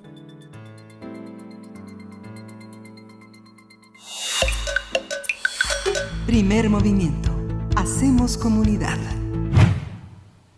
Bien, pues estamos de vuelta. Un escalofrío nos recorrió la piel, yo creo que a muchos con esta, con este cuento de Viviana Camacho en su propia voz, de su autoría, El intruso, se incluye en el libro Tu ropa en mi armario. Lo pueden encontrar en editorial Jus y en Descarga Cultura UNAM. Y bueno, Miguel Ángel Quemain, seguimos aquí ya en los últimos un par de minutos que nos quedan para despedirnos de la Radio Universidad de Chihuahua, Chihuahua que ha tenido pues una semana eh, muy complicada, muy tensa, eh, muy importante también. Pues bueno, va un abrazo para, para todos ustedes que nos escuchan desde allá, desde Chihuahua. Un abrazo para nuestros colegas de la Radio Universidad, mm, eh, que bueno, que ya los extrañamos, queremos estar una vez más con ustedes y que ustedes también vengan acá, pues bueno, ojalá tengamos la posibilidad pronto de que esto ya no solo sea virtual, sino que nos podamos ver a las caras, no solamente a los ojos, sino también el rostro, el rostro completo. Ahora con el tapabocas, pues uno tiene que descifrar las miradas y estamos prácticamente obligados a vernos a los ojos. Eso me parece algo por lo menos interesante, Miguel Ángel. Sí, justamente y comentar que, bueno, esta probadita de Viviana Camacho es, muy interesante. Ese libro es de hace 10 años. Eh, ella ha crecido muchísimo como autora. Hay que leer La Sonámbula, Jaulas Vacías, que fue del año pasado, Lobo. Es una, es una de nuestras eh, grandes editoras también y es muy importante su presencia. Y bueno, en este último minuto eh, es muy interesante saber, Berenice, que por ejemplo en Estados Unidos el sistema escolar es un sistema demoledor de profesores. La literatura la, este, norteamericana lo demuestra con sus grandes autores, ¿no? Desde autores que no son norteamericanos como Coetzee, eh, que, que, justamente se burla Nabokov, eh, Philip Roth, y, pero ahora los estudiantes del MIT eh, no, quieren, eh, no quieren ser desprestigiados por una figura que consideran como una representante que arruinó a un gobierno. Es el caso de José Antonio de Videgaray, de Luis Videgaray, justamente Luis Videgaray, caso que da clases allá y que no lo quieren como profesor, no, lo, no piensan que él eh, no piensan en destruirlo, sino que él los va a destruir. Y bueno, egresados y estudiantes lo han declarado pues persona non grata, más de 70 alumnos y exalumnos han firmado, cuatro organizaciones estudiantiles. Y bueno, Videgaray fue nombrado director del APBU, que es un experto en geopolítica y política de América Latina. Y bueno, ahora lo, lo, quieren echar. Es un, es, una, es un síntoma, es un síntoma más que de lo que le pasa a Luis Videgaray, es, una, es un síntoma de los estudiantes del MIT. Es interesante estas relaciones que tienen con los profesores, con su prestigio y con las figuras que quieren y detestan. Es un síntoma que bueno, ya lo veremos en las próximas semanas cómo se desarrolla, si lo echan o no, si los desprestigia o no, y cómo estas figuras se convierten en grandes catedráticos de universidades de, de prestigio después de que arruinaron a sus países. Eso ha pasado en Perú, Bolivia, Argentina, en fin, todo el orden. ¿no? Pues ahí está esto que nos comentas. Yo creo que será interesante que nos puedan ustedes compartir también su opinión. Están nuestras redes sociales ahí dispuestas para leerles. Nos vamos a ir al corte de la hora, ya son las 8 con un minuto de la mañana este viernes 11 de septiembre. Volvemos, estamos en primer movimiento. Síguenos en redes sociales. Encuéntranos en Facebook como Primer Movimiento y en Twitter como arroba PMovimiento. Hagamos comunidad.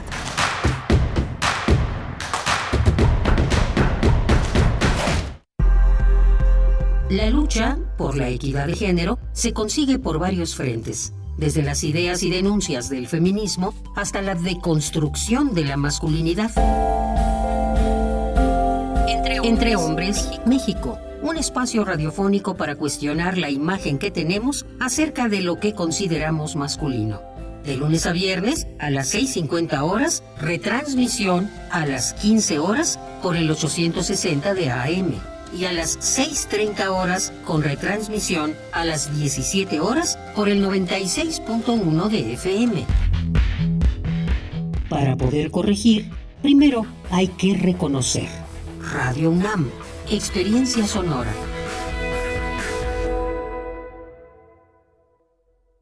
Este 2020 nos mostró que cuando no podemos decidir, todo pierde sentido.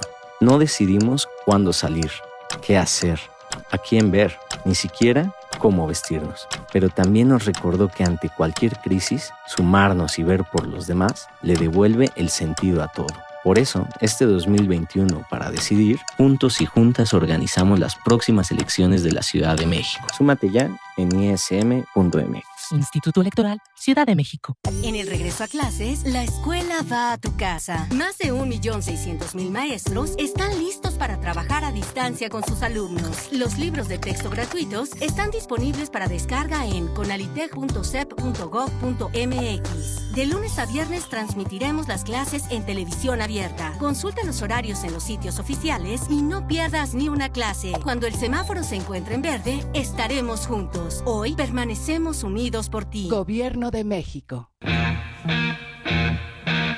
Apareció en 1967 y se convirtió inmediatamente en estrella. En 1968 inventó un lenguaje con su guitarra. En 1969 llevó la protesta donde nadie la ha llevado.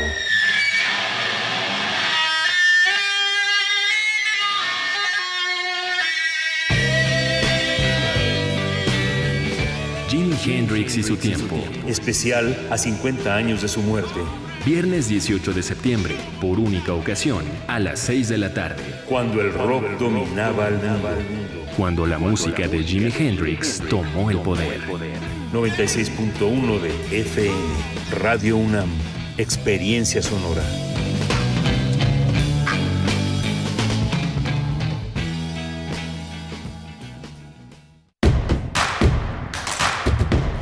Queremos escucharte. Llámanos al 55 36 43 39 y al 55 36 89 89. Primer movimiento. Hacemos comunidad. Buenos días, esto es Primer Movimiento. Estamos desde las 7 de la mañana hasta las 10 de la mañana aquí en esta, en esta frecuencia universitaria en Radio UNAM, en Adolfo Prieto 133, Uriel Gámez en la producción ejecutiva, Arturo González, eh, está Arturo González en, la, en, el control, en los controles de la cabina y estamos eh, dándole la bienvenida a la Radio Nicolaita que nos escuchamos pues todos los días de 8 a 9, la Radio Nicolaita en la ciudad de Morelia, Michoacán, este maravilloso estado y esta extraordinaria ciudad que nos alegran la vida y nos enlazan con el mundo, con el mundo entero durante esta, esta hora en la que estamos hermanados, dos frecuencias, dos universidades que son, eh, pues que son muy importantes en México por la voz de sus investigadores, por la presencia de sus estudiantes y de sus profesores.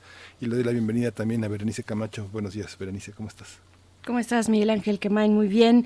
Eh, aquí acompañando a nuestra audiencia, haciendo comunidad más allá de los límites de la universidad. Por fortuna, podemos congregarnos en este espacio pues eh, a lo largo del país si es que nos escuchan a través de www.radio.unam.mx saludos dónde están dónde nos están escuchando cuéntenos en redes sociales. Estamos para leerles para compartir para hacer comunidad. Arroba P Movimiento en Twitter Primer Movimiento UNAM en Facebook. Y bueno también si nos escuchan eh, a la antigüita o cada vez más vigente la radio también es lo que dicen algunas mediciones. Bueno esta pandemia nos ha acercado un poco más hacia la radio. Eh, estamos en eh, 96.1 de FM, por supuesto, y el 860 de AM, la amplitud modulada, el alma mater del cuadrante. Y pues bueno, vamos a seguir aquí durante esta hora para platicar de cuestiones eh, de política mexicana interesantes. Pero antes, bueno, quiero dar lectura a algunos comentarios que nos hacen en redes sociales. Carmen Valencia dice, uy, qué miedo. Pensé por un momento que era una imaginación. Bueno, se refiere al cuento que acabamos de transmitir de Viviana Camacho, el intruso. Daniel Manzano también dice fascinante el radioteatro. perfectamente en el lugar y ya veía yo al personaje. Felicidades. Le, Lick Min también nos dice, wow, ese del intruso estuvo increíble de Viviana Camacho. Tu ropa en el armario, ¿cómo lo busco? Pasen el link. Sí, así se encuentra, está en descargacultura.unam, ahí lo puedes encontrar con ese título, Viviana Camacho, El intruso, bueno, en la voz de la autora que ya nos dabas, nos dabas tú, Miguel Ángel, una reseña breve de, de, lo que ha crecido, de lo que eh, ha significado el paso de los años en la carrera literaria de Viviana Camacho, pues bueno, es de verdad una autora mexicana que no se pueden perder. Nos dice por acá Selene Velázquez, ese radioteatro mmm, últimamente da miedo.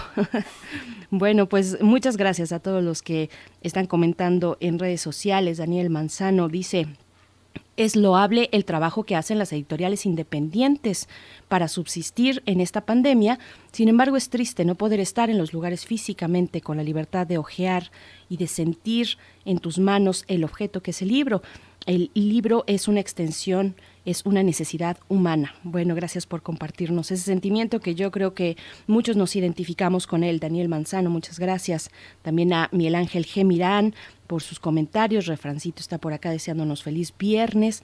Por allá había una felicitación. Sí, Carmen Valencia dice que, bueno, nos, nos pide una canción precisamente que quiere dedicar a su hermano Carlos Valencia por su cumpleaños pero es una canción que está relacionada con la efeméride del día de hoy, Miguel Ángel, sí. que son, bueno, los 47 años que se cumplen este día, 11 de septiembre, 47 años del golpe de Estado en Chile, una acción militar eh, liderada por Pinochet para derrocar al presidente Salvador Allende a, eh, y con él a, a, la fuerza de izquierda, la Unidad Popular, este bombardeo al Palacio de la Moneda para acabar con la, la llamada vía chilena al socialismo, Miguel Ángel, y pues bueno, sí. es es importante recurrir eh, porque ha marcado también la historia política de Latinoamérica este hecho. Sí, es algo, es un hecho muy importante. El 11 de septiembre del 73 fue una acción llevada por las Fuerzas Armadas de Chile contra esta unidad popular y que muestra también la intervención del Estado, de los medios y del, del, gobierno norteamericano en Latinoamérica para impedir el desarrollo de sus propias ideas, de su propia autonomía.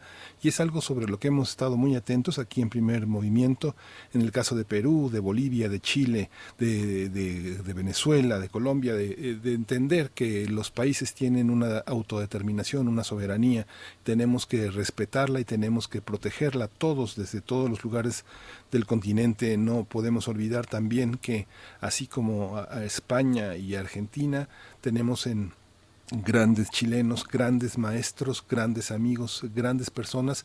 Los chilenos en el mundo siempre son un paraguas, un cobijo, son personas que han sido muy solidarias con otros migrantes y bueno, por supuesto, abrazamos, abrazamos a Chile con todo nuestro cariño, nuestro respeto y nuestra gratitud y recordamos con dolor esta fecha que también marca el inicio de muchas cosas buenas, de muchas cosas resilientes y que nos dan ánimo para seguir adelante con este esfuerzo de autonomía y soberanía y de defender nuestras instituciones y el Estado de Derecho.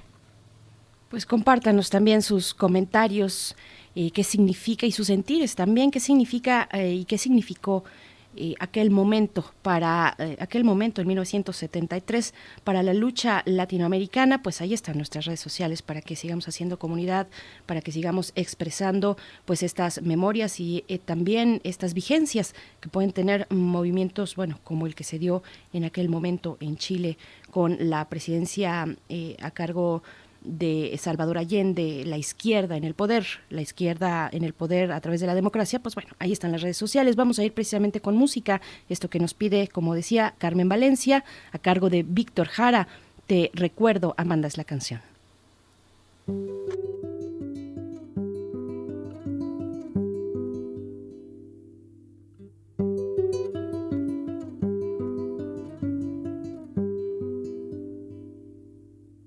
Te recuerdo, Amanda, la calle mojada, corriendo a la fábrica donde trabajaba Manuel.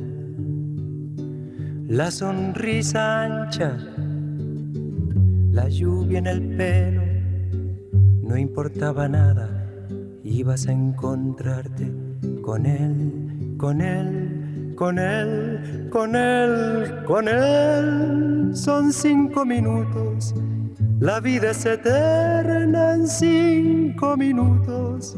Suena la sirena, de vuelta al trabajo, y tú caminando lo iluminas todo, los cinco minutos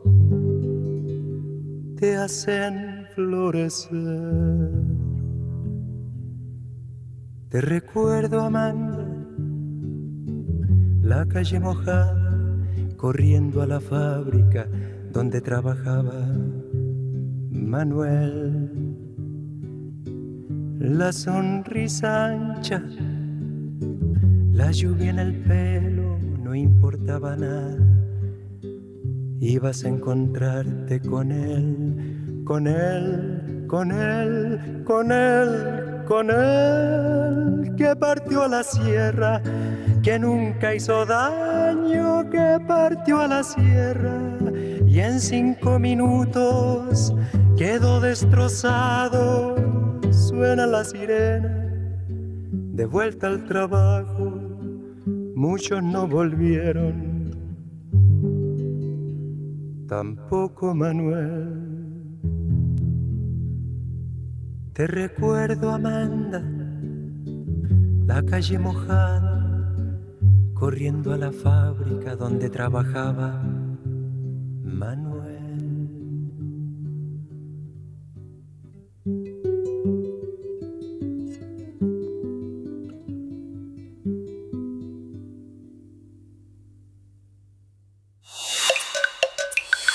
Primer movimiento. Hacemos comunidad. Nota del día. El Instituto Nacional Electoral recibió un total de 105 candidaturas a cargos de la dirigencia nacional del partido Morena, 51 a la presidencia y 54 a la Secretaría General. Entre los aspirantes a la presidencia de este instituto político se encuentran Porfirio Muñoz Ledo, Jacob Polemski, Mario Delgado y Gibran Ramírez. Entre los aspirantes a la Secretaría General sobresalen Antonio Atolini, Citlali Hernández, Javier Hidalgo y Flavio Sosa.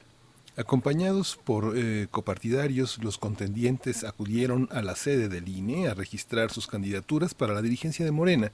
Hay que recordar que la elección del presidente y secretario general de Morena será mediante una encuesta organizada por el Instituto Nacional Electoral tras la orden del Tribunal Electoral del Poder Judicial de la Federación ante la falta de acuerdos entre los actuales dirigentes.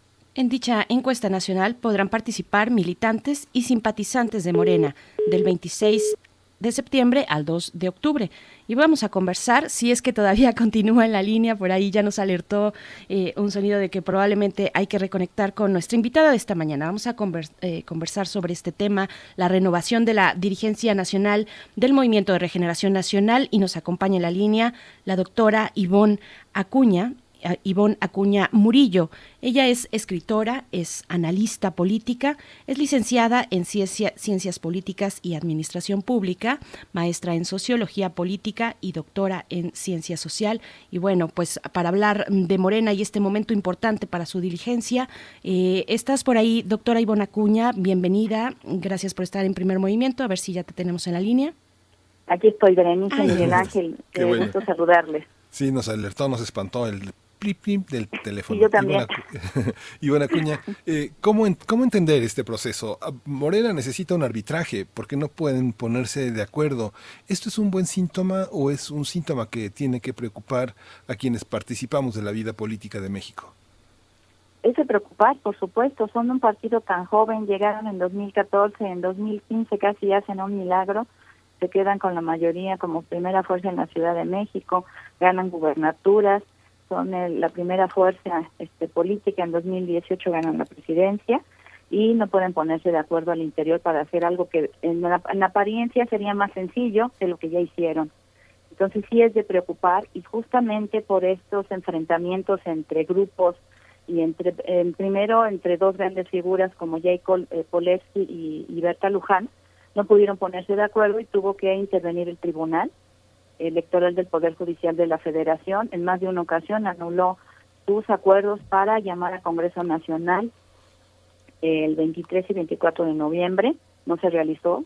Este, eh, interviene también el tribunal para eh, considerar, este, digamos, no válida también un, llamado a una convocatoria, a una reunión que organiza Berta Luján para ponerse de acuerdo en el método para elegir el partido. Es decir, desde el 20 de agosto del año pasado, ya se cumplió un año, están estos enfrentamientos y esta intervención del mismo tribunal, precisamente. Les convoca igual el tribunal a ponerse de acuerdo y a elegir el método, no lo logran y entonces interviene el tribunal le ordena al INE que haga una encuesta abierta, que además es, este, desconocida por Berta Luján, desconocida por el actual Ramírez Cuellar, este presidente interino de Morena. Eh, el presidente les dijo ya que este, casi casi que se lo buscaron, ¿no? Por no ponerse de acuerdo. Y entonces, pues, el, justo un año después, este 20 de agosto del 19, el 21 de agosto del 20, el presidente avala la encuesta del INE. Y les dice, como no se pusieron de acuerdo, pues ahora hay que hacerlo así. Y además, yo les dije desde el 29 de agosto del año pasado que hicieran una encuesta y fue desechada. Entonces sí, sí es preocupante porque es el partido este, que tiene al presidente gobernante y bueno, esperaríamos una actitud distinta, porque además prometieron ser un partido democrático, aunque la democracia al interior de los partidos pues siempre es compleja, y porque es un partido en camino de institucionalización y pues esperarían otros comportamientos. Y precisamente, doctora Ivona Acuña, pues esta orden del Tribunal Electoral del Poder Judicial de la Federación, pues ha desatado, desató en su momento y todavía me parece pues mucha polémica, mucha discusión. Eh, ¿qué, podemos decir desde tu perspectiva, desde tu análisis? ¿Es o no una injerencia? ¿Cómo, lo, cómo lees esta orden del tribunal? Pues sí es una injerencia y además media ahí otro elemento del que también se ha hablado este, eh, más allá de Morena, que es también el, pues cierta molestia entre el tribunal y el INE el INE se inconforma también porque dice, no nos consultaron, no nos preguntó el tribunal si teníamos los recursos, el dinero, el tiempo, la organización suficiente para, además del gran reto que se pone en la elección del próximo año, otra vez la más grande que, que ha habido en el país, encima pues nos, nos ordenan hacer esta consulta abierta para decidir quién va a dirigir Morena. Eh, entonces, Sí, es, por supuesto, es una injerencia, pero digamos que desde el, desde el interior de Morena, al no ponerse de acuerdo, un año en debates, discusiones, descalificaciones, pues pareció, pareció ser la solución adecuada, ¿no? Para el tribunal, por lo menos. Sobre todo que el INE eh, ha sido sumamente cuestionado y descalificado desde los principales integrantes eh, de Morena y ahora les organiza mm, la elección. En este sentido, los contendientes, bueno, se, se han multiplicado, pero las cabezas reconocibles pues son Jacob y Berta Luján. ¿Tiene que ser un partido del presidente? ¿Tiene que ser el alma sustantiva, el, el, sostén ideológico y de liderazgo eh, López Obrador? Bueno, el presidente, por supuesto, es su activo más importante, porque sin el presidente Morena no estaría eh, hoy como la, la primera fuerza política, porque justo este, quien arrastra votos es el presidente. De ahí la importancia de que de alguna forma el presidente estuviese en la boleta en 2021. Eh, sí, pero el presidente ha intentado, por lo menos hasta en el discurso público, mantenerse al margen al asumir que no es este ahora el, representante de un partido o, el líder solamente de un partido, sino sino el líder de un país. Y les ha combinado públicamente a ponerse de acuerdo. Y por eso mencionaba yo ahora como diciendo se los dije. Se los dije pónganse de acuerdo y ahora pues asuman que el INE no va a hacer este, trampa no va a, a, incidir en quién va a dirigir el partido y pues acaten eh, doctora Ivona Acuña, estamos viendo nombres pues de algunos integrantes de Morena que, que son muy jóvenes, está Citlali Hernández, por ejemplo, para la Secretaría General, también eh, Antonio Atolini para ese mismo cargo, está, por ejemplo, Gibran Ramírez. Eh, es un, eh, un contraste muy interesante tener a Gibran Ramírez por un lado y a Porfirio Muñoz Ledo por el otro hacia la como aspirantes a la presidencia de Morena. ¿Qué decir? Hay un hay un esfuerzo por un relevo generacional interno de un partido político que es muy reciente, pero que como movimiento pues tiene una historia mucho más larga de que, que, rebasa pues eh, en tiempo y en sustancia, yo creo también, el registro mm, que le dio el INE.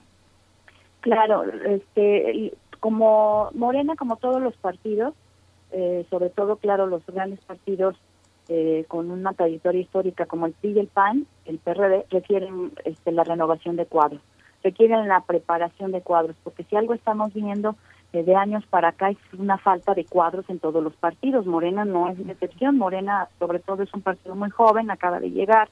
También hubo dificultades con entre Jacob Polewski y este quien dirigía el Instituto de Capacitación Política, el, el, monero, el Fisgón, eh, por los recursos, este y justamente, digamos que se, se obstaculizó esa preparación de cuadros un partido sin cuadros no puede no puede sobrevivir porque entonces lleva a los principales puestos a gente no adecuada. Eh, de hecho ha habido este, siempre última, en los últimos años pues reclamos evidencias de que diputados presidentes municipales etcétera no tienen la preparación. Entonces aquí es interesante que justamente estén en el mismo proceso un político que, que yo calificaría en sentido positivo es un monstruo Porfirio Muñoz Ledo o sea, es un hombre que tiene toda la experiencia de, de, décadas atrás, muchos conocimientos, una inteligencia este, sobresaliente y, y, un conocimiento preciso de cómo funciona el sistema político y cómo se debe organizar un partido. Precisamente en la entrevista, él mencionaba, eh, para algún, algún medio, él mencionaba ayer que qué hay que hacer con el partido, pues primero poner orden, primero poner orden. Si no se pone orden, eh, no va a ser posible que este, esa institucionalización. Tienen que reconocer todos los estatutos, los acuerdos, que gane el que gane siguiendo las reglas, pues tiene que ser apoyado por el partido. Y destaca el, por el otro lado Gibran, por supuesto, también un intelectual, muy inteligente también, preparado, que a diferencia de Porfirio Muñoz Ledo no tiene la experiencia política que se necesitaría para casi casi este, meter al orden a una institución tan difícil, creo yo, como Morena, donde hay lógicas que se arrastran desde el PRD, estas lógicas este, grupales, sectarias, que de ellos mismos verbalizaron que no iban a formar tribus, que no iban a repetir la lógica de las tribus por el, el pleito por los recursos y los espacios. Sin embargo, pues a lo mejor le podemos llamar de otra manera, ¿no? Son grupos, pero estamos viendo otra vez estos enfrentamientos. Entonces Morena necesita, por supuesto, a alguien con todo, con toda la experiencia política necesaria para este, meter al orden al partido. Fíjate, eh, se cuestiona a Porfirio sí. por su edad, perdón Miguel Ángel, se le cuestiona por la edad. Yo hablaría mm, no tanto la edad, porque pues, la edad muchas veces es una ventaja, sino a lo mejor de, de energía, de fuerza. Este, pero eh, un personaje intermedio pues es Mario Delgado, ¿no? Entre es joven también, no tanto como Gibran, y que sí tiene la experiencia política en este caso y hasta el momento ha demostrado ser un buen mediador, ¿no? Ahora como líder de la Cámara de Diputados. Sí, justamente Ivonne, es lo que te quería lo que te quería preguntar un poco en esta en este concierto mediático donde eh, se, se, hacen grandes los de, los defectos eh, o, los problemas que tienen las instituciones o los eh, o los temas que tiene el presidente, ¿no? Por parte de lo que él ha llamado sus adversarios se se inflan muchos de los problemas. Tú un poco para aclarar ¿cuáles consideras que son estos eh, mitos que eh, los, eh, los enemigos de partido han señalado de Morena y que no son, que no son en realidad problemas reales y los que en verdad sí lo son y no lo señalan. ¿Cuáles tendrías como un poco para desmitificar esta visión que se tiene sobre el partido. Todos son experredistas o cuando estaba el PRD todos son expristas. Hay toda una serie de, de etiquetas que pesan sobre los partidos. ¿Qué etiquetas eh, pesan sobre Morena y que no debemos de atender, que no debemos de creer en ellas?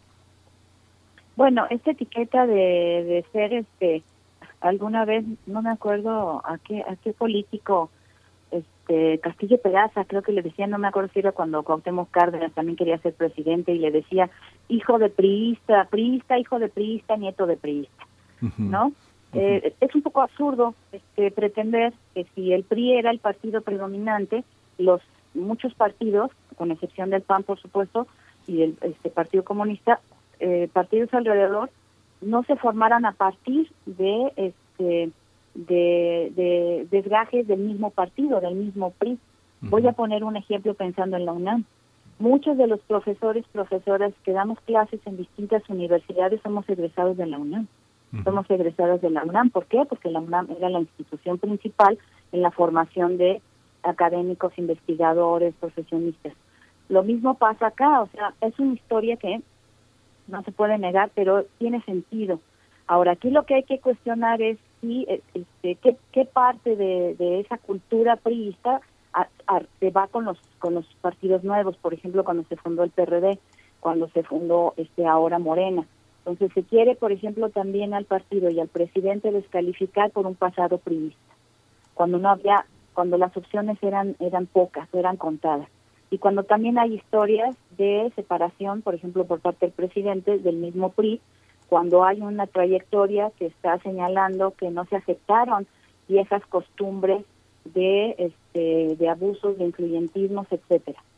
¿Qué sí es lo real de problema? Es de Morena, pues los problemas que estamos observando, que están a la vista, estos enfrentamientos.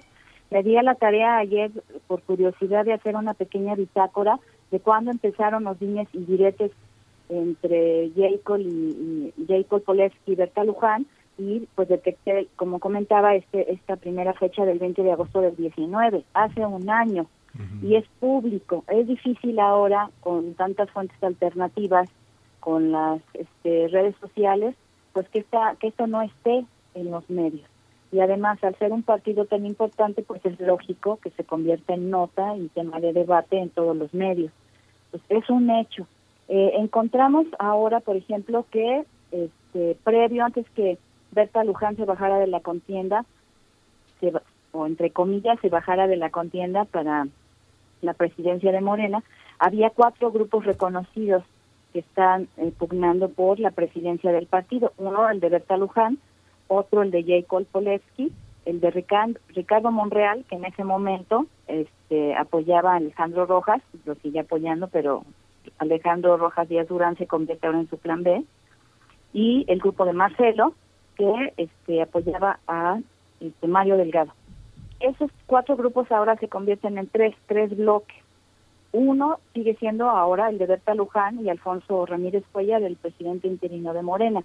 Es decir, Berta Luján que ya no compite por la presidencia, pero no se baja de la contienda, no se sale de la contienda. Ella sigue al frente representando a su grupo y apoyando, aquí es interesante, a Porfirio Muñoz Ledo y a Citlali Hernández, ¿no? Otra joven figura de Morena, también me parece muy destacada, con méritos propios.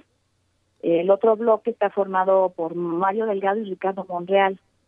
Y aquí es interesante porque Ricardo Monreal juega con dos con dos piezas. Uno es Mario Delgado y decía yo Alejandro Rojas y al mismo este Delgado le apoya Marcelo Ebrard. Yo no sé si Marcelo Ebrard podemos contarlo como un activo de este bloque o, o solamente va en apoyo de, de Mario Delgado. Y el otro bloque es el de Poleski, que está apoyada por algunos senadores este de Morena y, eh, y dos gobernadores, Miguel Barbosa de Puebla y este Jaime Bonilla de Baja California.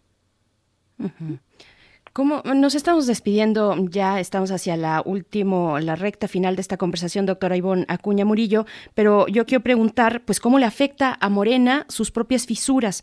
Sería, por supuesto, muy interesante hablar de eh, quiénes representan o qué ideas y, e ideales representan estos grupos, qué, qué líneas programáticas están representando los tres ya que nos mencionas hacia el final. Son muchos los candidatos, pero bueno, se ven fuertes estos tres eh, grupos eh, que los distinguen entre sí se nos está acabando el tiempo, pero te pediría un comentario final hacia eso y hacia también cómo afecta a Morena sus propias fisuras internas de cara a las elecciones. Claro, eh, la línea ideológica de, estos bloques eh, es la única línea ideológica que tiene Morena, que es la del presidente de la República, que es la cuarta transformación. El proyecto lo tiene eh, Andrés Manuel López Obrador y lo ha construido Andrés Manuel López Obrador por mucho tiempo. ¿Cuál es la contradicción? Que estamos viendo que eh, el enfrentamiento entre estos bloques más bien pareciera hablarnos de intereses de grupo, más que de una preocupación por llevar un proyecto ideológico, un proyecto de nación, eh, sostenerlo como partido. Decimos, ese proyecto lo sostiene el presidente, pero el partido, además hay que apuntar, no está funcionando como debería funcionar como un instrumento de gobierno este, del que el presidente se pudiera valer. No hemos roto del todo con la cultura política prevista, con la cultura política previa, en que la presidencia y el partido eran las dos piezas centrales del sistema político. Seguimos viviendo en un sistema presidencial, en un sistema presidencialista. Tenemos un presidente muy poderoso, que está, independientemente de que esté resistiendo enormes presiones, enormes tensiones, y Morena tendría que funcionar como ese apoyo y no sumarse como un problema más que el presidente tenga que atender, eh, sumado a, los inmensos problemas que frente al país ya tiene. Pues Iván Acuña, te agradecemos muchísimo este panorama. Es un panorama, como señalaba Berenice Camacho, vale la pena que distingamos las líneas ideológicas que, que marcan a cada grupo y las consecuencias que pueden tener esas conducciones pero queda pendiente, queda pendiente un desarrollo mayor. Veremos cómo funciona este proceso y mientras tanto pues te despedimos, te agradecemos como siempre tu, tu lucidez, tu, tu, tu neutralidad, tu capacidad académica para darnos a entender todos estos procesos. Ivona Cuña Murillo, escritora, analista política, licenciada en Ciencias Políticas eh, y Administración Pública, maestra en Sociología Política y doctora en Ciencia Social. Gracias, Ivonne, por esta mañana. Gracias por la invitación. Berenice Miguel Ángel, saludos a su auditorio. Gracias. Muchas gracias. Pues bueno, son las 8 con 33 minutos de la mañana, así esta lectura y bueno, lo que queda todavía de este proceso para la dirección de eh, la, la dirigencia nacional del partido de Morena, 105 candidaturas, 51 a la presidencia, 54 a la Secretaría General. Pues bueno, esto apenas está arrancando. Vamos a ir con música hoy en viernes de complacencias musicales. Esto es para Martelena Valencia. La canción es Born to Be Wild a cargo de Stephen Wolf.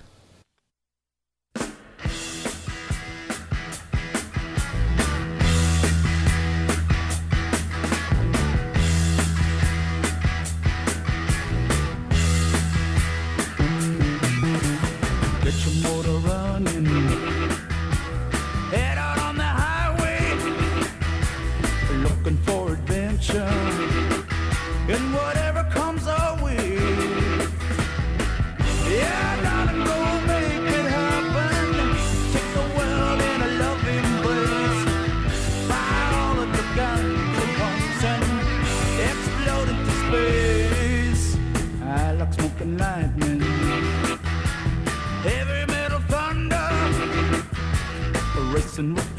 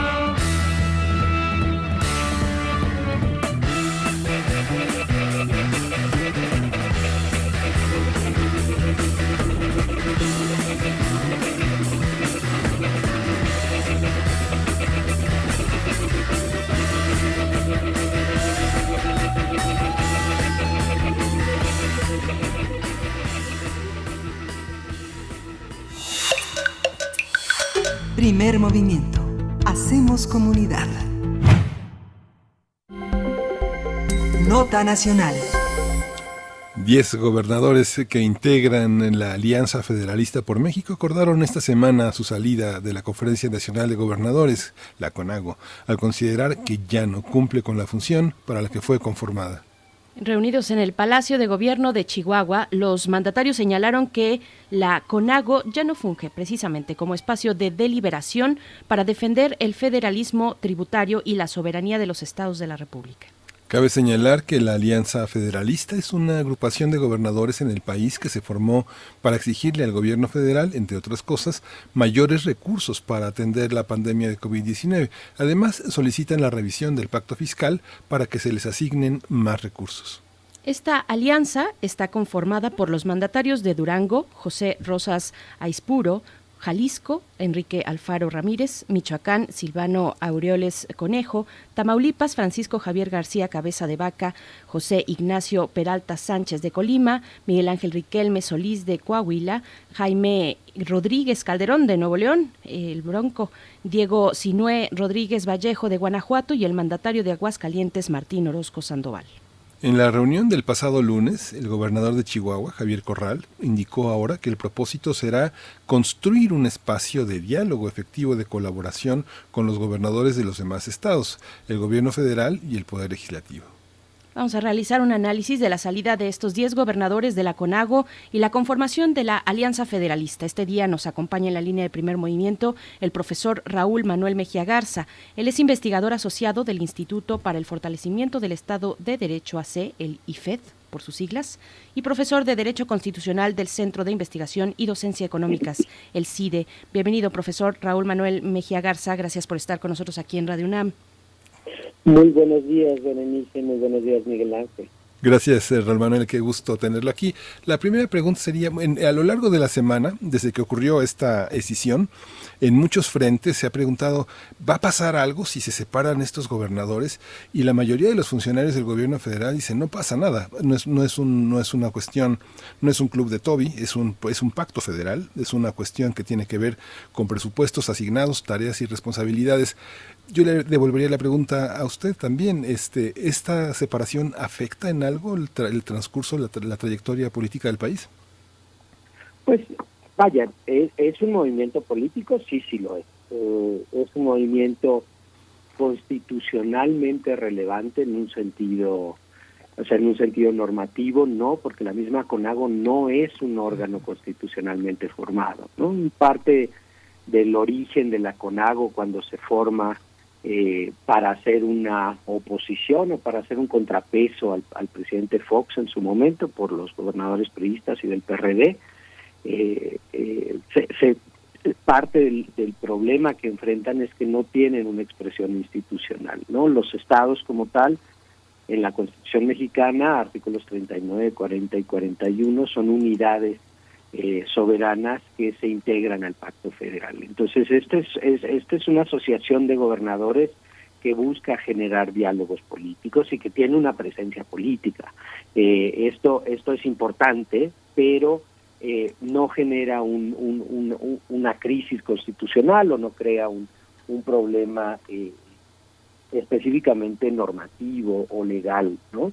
Eh, la, la formación de otra asociación, pues bueno, habrá que ver cómo es que deciden estos gobernadores fina- finalmente unirse. Lo que es muy claro es que ya no existe una eh, una línea clara entre los mismos gobernadores en relación con el gobierno federal, ¿no? Que esto es lo que se está expresando y era y es una una línea que ya se venía expresando eh, eh, más atrás, ustedes lo mencionaban claramente, con eh, esta, esta petición de la renegociación del pacto fiscal, que esto sí es un, eh, una cuestión específica que sí afecta la estructura eh, de la ley de coordinación fiscal y de los pactos de los eh, estados con la federación para la repartición de los recursos que recaudan.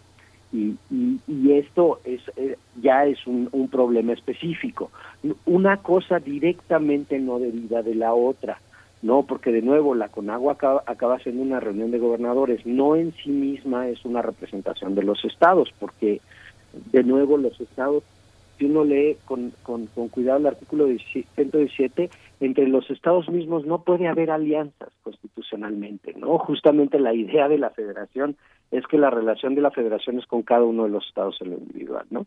Entonces, eh, en este contexto, eh, lo que tenemos es claramente una expresión política de ciertos gobernadores eh, que se sintieron eh, no tomados en cuenta dentro de la dentro de una reunión de gobernadores y que creen que esta reunión de gobernadores ya no cumple con los objetivos originales para la cual se formó. ¿no? Profesor Raúl Manuel, ¿qué, qué características reúnen a este grupo de 10 gobernadores que deciden pues romper esta, que es una alianza, digámoslo así, tal vez de facto, que fue, que fue, que, que es la CONAGO?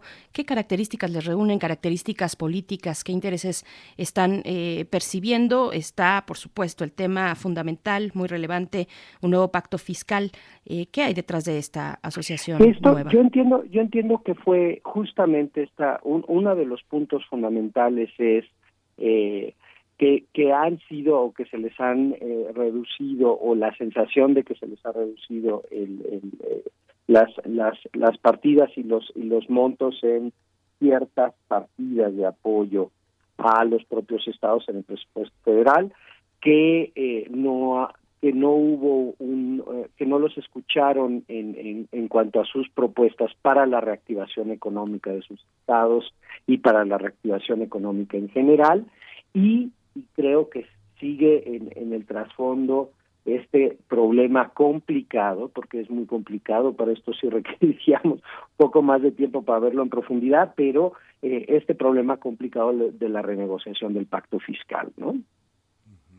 Sí, esta, esta visión también pone sobre la mesa la, la relación que estos propios gobernadores tienen con sus órganos legislativos, porque tendría que venir como una especie de alianza al interior del Estado sobre las iniciativas, eh, los rumbos que toma la figura líder de, de- del Estado, porque finalmente la elección de la ciudadanía marca también un rumbo hacia donde quieren ir la gran parte de los habitantes de una, de una entidad y vemos que eh, en gran parte de los estados son estados que tienen grandes problemas con la seguridad. Hay, una, hay un compromiso que se tenga que establecer fuera del pacto federal para cerrar filas en torno al tema de la seguridad, del huachicoleo, de la corrupción. A ver, en principio marcas una, una diferencia importante entre lo que son las decisiones del gobernador y las decisiones del Estado en su en general, ¿no? Sea, si bien es cierto que los gobernadores son líderes del Ejecutivo de los estados, por ejemplo, el pacto fiscal no es firmado por los gobernadores, ¿no? Es un pacto que se hace con las legislaturas de los estados, porque los estados se despojan de ciertas facultades eh, impositivas para cederlas a la federación. Entonces, ahí es el poder legislativo el que finalmente firma los pactos fiscales. Estamos acostumbrados a ver a los estados como una condición monolítica y también eh, verlos simplemente a través de sus gobernadores y esto eh, los estados tienen una dinámica política interna, ¿no? Y en efecto, tal vez esto es, es eh, políticamente funciona como para galvanizar el, eh, los apoyos hacia adentro de los estados y lograr una, una, una representación o por lo menos una imagen más monolítica de eh, unidad detrás del gobernador, ¿no? Pero también puede tener eh, resultados adversos y lo que puede suceder hacia adentro del estado es que los gobernadores pierdan apoyo dentro de sus propios eh, o, o apoyos políticos dentro de sus propios órganos internos o, o, o los contrapesos específicos dentro del propio estado no entonces hay que observar de manera cuidadosa qué es lo cómo van llevando cada uno de ellos también. Ahora esto es parte digamos no pareciera eh, que nos espantamos frente a una condición de este tipo, pero esto es esto es la naturaleza del Estado federal. Eh, de nuevo, las unidades son los estados, cada estado se maneja de manera autónoma y el hecho de no tener una representación conjunta frente a, pues rompe una condición de coordinación general de todos los gobernadores y que en un momento dado presenten frentes.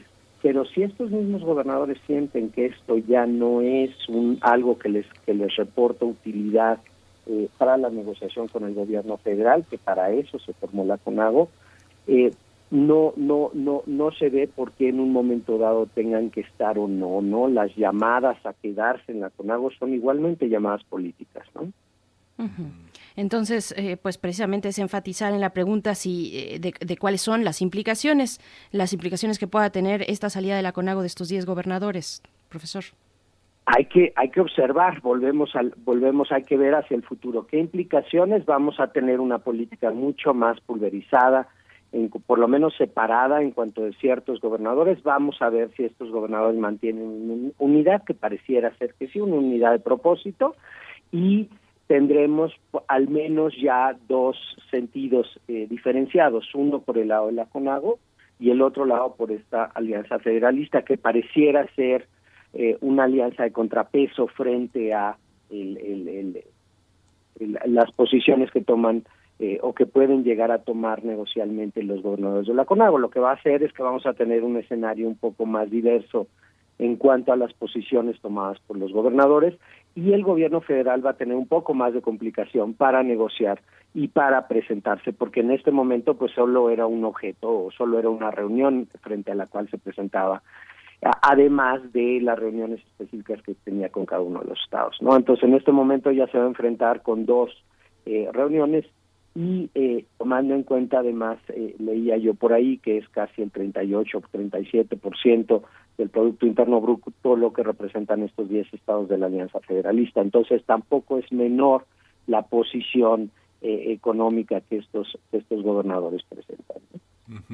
Fíjese, fíjese, doctor, que recordaba una frase que decía Carlos Fuentes. Carlos Fuentes insistía en que el siglo XIX no había terminado y parece que esta manera de separarse recuerda a, las, a los viejos propósitos que ya desde 1824 intentaron abolirse, que es esta idea de yo gano más y es para mí, esta parte que el pacto federal ha sido como una de las grandes conquistas de la trayectoria política del país y que divide aún más, como usted dice, si va a ser difícil eh, con estas con estas cuestiones eh, generar acuerdos porque lo que propicia es el divisionismo el encono y que es algo que supuestamente le han criticado al presidente. El presidente lo que le dicen es que polariza pero este este encuentro no es eh, más polarizante no es más eh, eh, ideológicamente eso No, yo yo no yo no yo no estaría completamente de acuerdo con esto. Yo yo sí creo que el federalismo tiene una naturaleza más competitiva.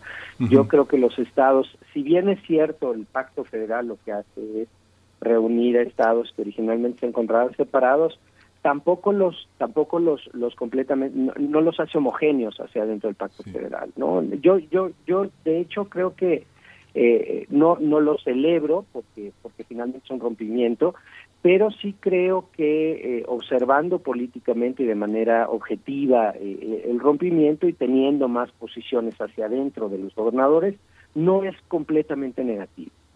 Eh, eh, de nuevo se hace se hace más complicada la negociación sí esto es cierto pero esto yo entiendo que es parte del juego político de un régimen eh, en, en su evolución, ¿no? Y, dependerá muchísimo de cómo se negocian las condiciones particulares eh, con cada uno de los estados. Lo vimos en la negociación con el INSABI, por ejemplo, ¿no? Donde algunos estados se dividieron, otros estados decidieron quedarse en una situación coordinada. Yo, yo, yo no veo por qué todos los estados tengan que estar en una misma situación frente al gobierno federal, sino que eh, eh, eh, Simplemente habrá que observar con cuidado y lo que se nos presenta es un es un es un escenario bastante más complejo, ¿no? Pero pero no forzosamente un escenario de encono. La- la- yo entiendo que las condiciones políticas no forzosamente tienen que estar polarizadas en una condición de encono o aquiescencia a lo que dice el gobierno federal, sino que puede haber eh, posiciones diferenciadas dentro de los mismos estados, ¿no? Entonces, eh, eh, siendo un poco menos eh, catastrofista en ese sentido, yo yo yo simplemente diría que objetivamente hay que observar políticamente cómo se posicionan, ¿no?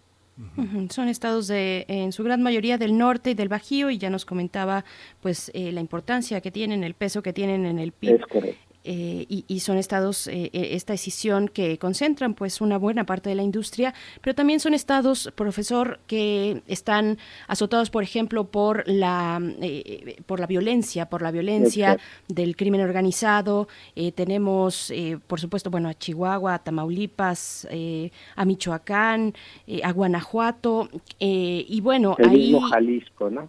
El mismo Jalisco, por supuesto, y ahí la pregunta es, bueno, ¿cómo, cómo pensar una coordinación, por ejemplo, con la Guardia Nacional para hacer frente a eh, los grupos de delincuencia organizada en estos estados? ¿Qué se pone en riesgo, si es que algo se pone en riesgo desde su análisis con respecto a estas cuestiones de seguridad, de salud? Estamos en esta cuestión de la coordi- coordinación de la, de la, del De la hacer frente a la pandemia. pandemia, ¿no? Hay varios temas, además del económico y el fiscal. Yo, yo, a ver, si lo observamos, el, el, el- la- las cuestiones de seguridad, que son cuestiones fundamentales, tienen su propio mecanismo de colaboración y su propio mecanismo de funcionamiento, que es el Sistema Nacional de Seguridad Pública, y en ese y la misma ley de la Guardia Nacional mantiene las condiciones de coordinación que se requieren con cada uno de los estados. No, no, no veo por qué la CONAGO, a menos que se vaya a tomar una actitud punitiva por parte del gobierno federal, que además no veo la razón por la cual esto se debiera presentar de esta manera. Este, hay mecanismos de coordinación institucionalizados. Por eso la, la, la- por eso mi énfasis en que la reunión de gobernadores, si bien es una eh, eh, reunión política de los representantes de los estados, no es no tiene una representación institucional real. En el caso de la pandemia, por un lado, eh, es cierto que, se- que, tenemos una coordinación, pero por otro lado también el, el- gobierno federal ha dejado mucho al- a, los mismos estados en la administración de la pandemia, ¿no? Y una de las y una de las quejas de estos gobernadores es que no se le está eh, eh, eh, tomando en cuenta para la cuestión de la reactivación económica relacionada con la pandemia, ¿no? En cuanto a las medidas de la pandemia, si uno hay hay una hay una página en el CIDE que básicamente eh, eh, que recopila todas las medidas de los estados en- relacionadas con los con la pandemia y los estados han tomado una gran cantidad de medidas muy diferenciadas para enfrentar esto, ¿no? Realmente la coordinación ha sido poca. Entonces, eh, más allá del semáforo epidemiológico y estas cosas, ¿no? Pero esto seguirá funcionando de una o de otra manera, ¿no? Porque finalmente la rectoría de la parte de salud es federal. Pero creo que es muy importante no confundir las condiciones de las acciones, eh, competencias y facultades que están en las en, en, la Constitución y en las y cómo se distribuyen entre estados y federación y la reunión política de eh, la CONAGO, ¿no? Creo que son dos niveles distintos que hay que tener muy claramente diferenciados, porque de otra manera una nos va a llevar a una condición de reacción frente a la otra. Yo yo yo yo sería cauteloso. Ujú. Esta amistad que los vincula, ¿cree que sea un, un, un acicate, un paliativo para ac- actuar electoralmente y cerrar filas eh, en favor de sus partidos?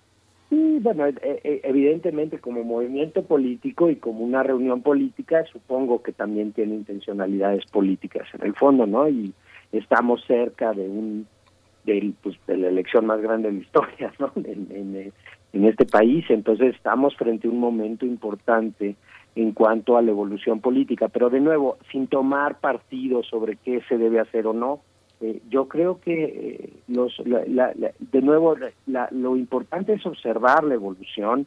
Eh, no es no es este si bien estamos en una situación donde en ciertas condiciones requerimos unidad para cierto tipo de condiciones estas unidades están o esta unidad de acción está garantizada por el mismo por las condiciones constitucionales no y eh, todo esto frente a una pues, evidente eh, eh, acción política que creo que también es completamente legítima de cara a las elecciones del próximo año, ¿no?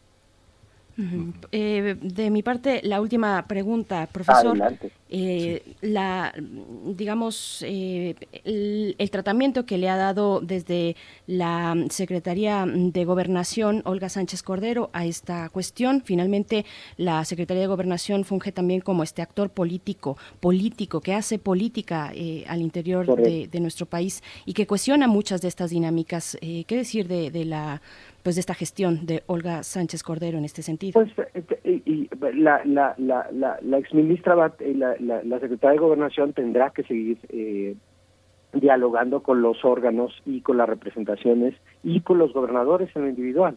Eh, de nuevo, se rompe un poco, se hace un poco más impráctico y, y políticamente se hace un poco más complejo, pero justamente para eso está la Secretaría de Gobernación en, en, en, eh, eh, para eso están las funciones de la Secretaría de Gobernación, ¿no? Para ser el interlocutor y para generar las condiciones de, de diálogo con los gobernadores, ¿no? Entonces, yo de nuevo creo que si bien el- su función se hace más compleja, no es una función que pierda, eh, que se pierda o es una función, sino que su gestión ahora tendrá que ser mucho más compleja frente, por lo menos, a dos actores generales, ¿no? La Alianza Federalista por un lado y la CONAGO por otro, que creo que eso sí ya es un escenario muy claro de aquí al futuro. ¿no? Pues era muy interesante lo que se pueda ir desarrollando, estas dinámicas nuevas. Eh, profesor Raúl Manuel Mejía Garza, investigador asociado del IFED, profesor de Derecho Constitucional del Centro de Investigación y Docencia Económica, CELCIDE. Muchas gracias por conversar con nosotros y por eh, pues compartirnos este análisis. Muchas gracias. Muchísimas gracias por la invitación, Berenice Miguel Ángel. Que tengan buen día. Muchas gracias, doctor. Pues ya nos vamos a la siguiente hora de primer movimiento. Vamos a, tener una, una mesa muy interesante, el paquete económico. No se vaya de aquí. Nos despedimos de la radio Nicolaita. Nos escuchamos el próximo lunes de 8 a 9 de la mañana. Gracias, Michoacán. Gracias, Morelia. Gracias a la- esta gran universidad y a esta gran radio Nicolaita. Volvemos en la siguiente hora en primer movimiento. Berenice, nos vamos corriendo a la siguiente hora. Vámonos, vámonos, 8.58, pero seguimos en 96.1 de FM, 860 de AM y también en www.radio.unam.mx. Vamos a ir al corte. Síguenos en redes sociales. Encuéntranos en Facebook como Primer Movimiento y en Twitter como arroba PMovimiento. Hagamos comunidad.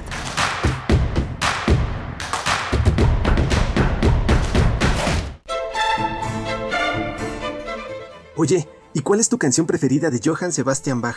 Mm, ¿Esa de las 25 rosas? Pones agua fresca en un jarrón. Ah, pero esa es de Johann Sebastian. Ah, sí, bueno, sí, sí, me gustan muchas de Bach.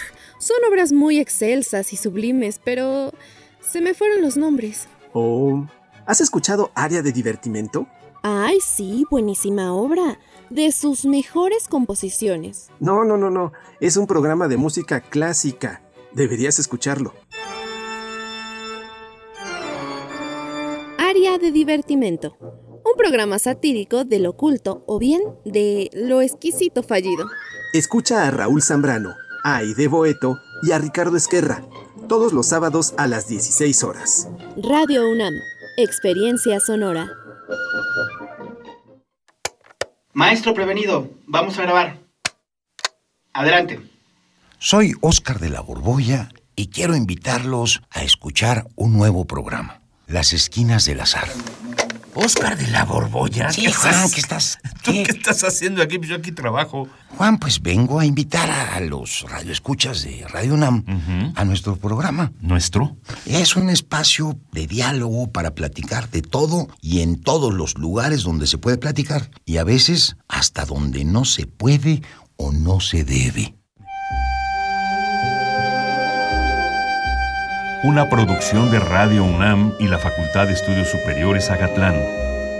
Las Esquinas del Azar. Todos los martes a las 10 de la mañana por el 96.1 de FM. Radio UNAM. Experiencia sonora. Llegó el momento a los jóvenes de ser emprendedores, de enfrentar retos, de demostrar que son el futuro de México. Llegó el momento de ser solidarios, llegó el momento de generar oportunidades y de no tener miedo al éxito. Llegó el momento de entender que México te necesita y no quedarnos con los brazos cruzados. Llegó el momento de creer, porque la vida ya cambió y nosotros estamos listos. Somos PT. El PT está de tu lado. He tenido como un miedo muy profundo a, a la soledad. El cristal es la droga que más he amado y más he odiado. Estoy luchando para ya no volver a consumir cristal. Y me ha ocasionado el consumo de sustancias fue perder la noción de las cosas que sucedían a mi alrededor. Tuve una recaída en las adicciones muy fuerte y pues casi muero. En el mundo de las drogas no hay final feliz. En Fundación UNAM queremos seguir apoyando a nuestros médicos residentes de la Facultad de Medicina de la UNAM para que estén bien protegidos ante la pandemia de COVID-19 y puedan seguir ayudando a la población. Te invitamos a sumarte a la campaña Dona un kit, protege a un residente, en la que con un donativo desde 314 pesos podremos entregar equipo de protección personal a cada médico de la UNAM que lo requiera. Entra a la página www.fundacionunam.org.mx y con tu ayuda hagamos posible lo imposible.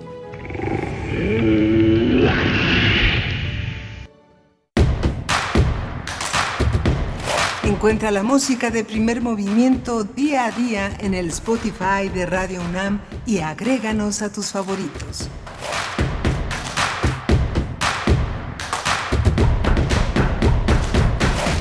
Ya volvimos a primer movimiento. Bienvenidos, bienvenidas. Gracias por permanecer, por escucharnos. Si lo hacen desde las 7 de la mañana, hora del centro. Si se reúnen apenas en estos momentos, también bienvenidos a Radio UNAM, a primer movimiento. Estamos transmitiendo, como siempre, eh, a través del 96.1 de FM, del 860 de AM. Estamos en esta transmisión en vivo, pero con sana distancia, de manera remota. Allá en cabina está en la producción ejecutiva Uriel Gámez esta mañana acompañado de Arturo González en los controles técnicos y todo el equipo de primer movimiento, atentos a las redes, atentos a los contenidos. Eh, Miguel Ángel Quemain del otro lado del micrófono, también de manera remota. Te saludo una vez más. Buenos días, ¿cómo estás? Hola, Berenice Camacho, buenos días. Buenos días a todos nuestros radioescuchas que siguen aquí fielmente esta, esta emisión del último día hábil de la semana, este viernes. Mañana justamente inicia la feria del libro independiente, la octava feria. Tuvimos a Tomás Granado Salinas, director eh, y editor de eh, Grano de Sal, uno de los, eh, uno de los organizadores de esta feria tan importante porque reúne nuevamente después de 10 años a 60 editores, 60 firmas editoriales que están concentradas en el mundo del libro mañana en línea con la sede de la librería Rosario Castellanos donde tradicionalmente empezaron, donde ha sido un escenario pues muy importante de la exhibición de sus libros, la mayoría hermosísimos, la mayoría muy bellos. Es difícil abandonar el papel, abandonar esas texturas, el grabado, la ilustración que ha sido uno de los ejes de eh, convertir al libro en un bello objeto, en algo que se tiene que conservar, que tiene que legarse, que tiene que durar, que durar más que nosotros mismos es algo que es una de las tareas importantes. Y bueno pues los invitamos a hacer a escuchar la conversación con Tomás Granados y hacer presencia en este en este foro. Todo es gratuito. Lo único que hay que hacer es invertir en esta red de librerías que participa de una manera muy activa en, esta, en este encuentro, en este resurgimiento de una industria editorial muy en crisis, muy, muy lastimada por esta pandemia. Y si no alcanzaron a escuchar esta conversación con Tomás Granado Salinas sobre la octava feria del libro independiente que arranca mañana, pues pueden acercarse a nuestro repositorio, a nuestro podcast. La dirección es radiopodcast.unam.mx y nos dará mucho gusto de verdad que se acerquen, que puedan escuchar estas conversaciones, estos diálogos que proponemos desde este espacio universitario con una gran diversidad de voces. Pues bueno, ahí está la dirección para que ustedes puedan volver a escuchar y o escuchar también, si no lo hicieron antes, pues estas charlas que proponemos aquí. Gracias a todos los que escriben en redes sociales. Gracias, Eduardo Mendoza está por acá. R. Guillermo dice sobre el tema de la CONAGO.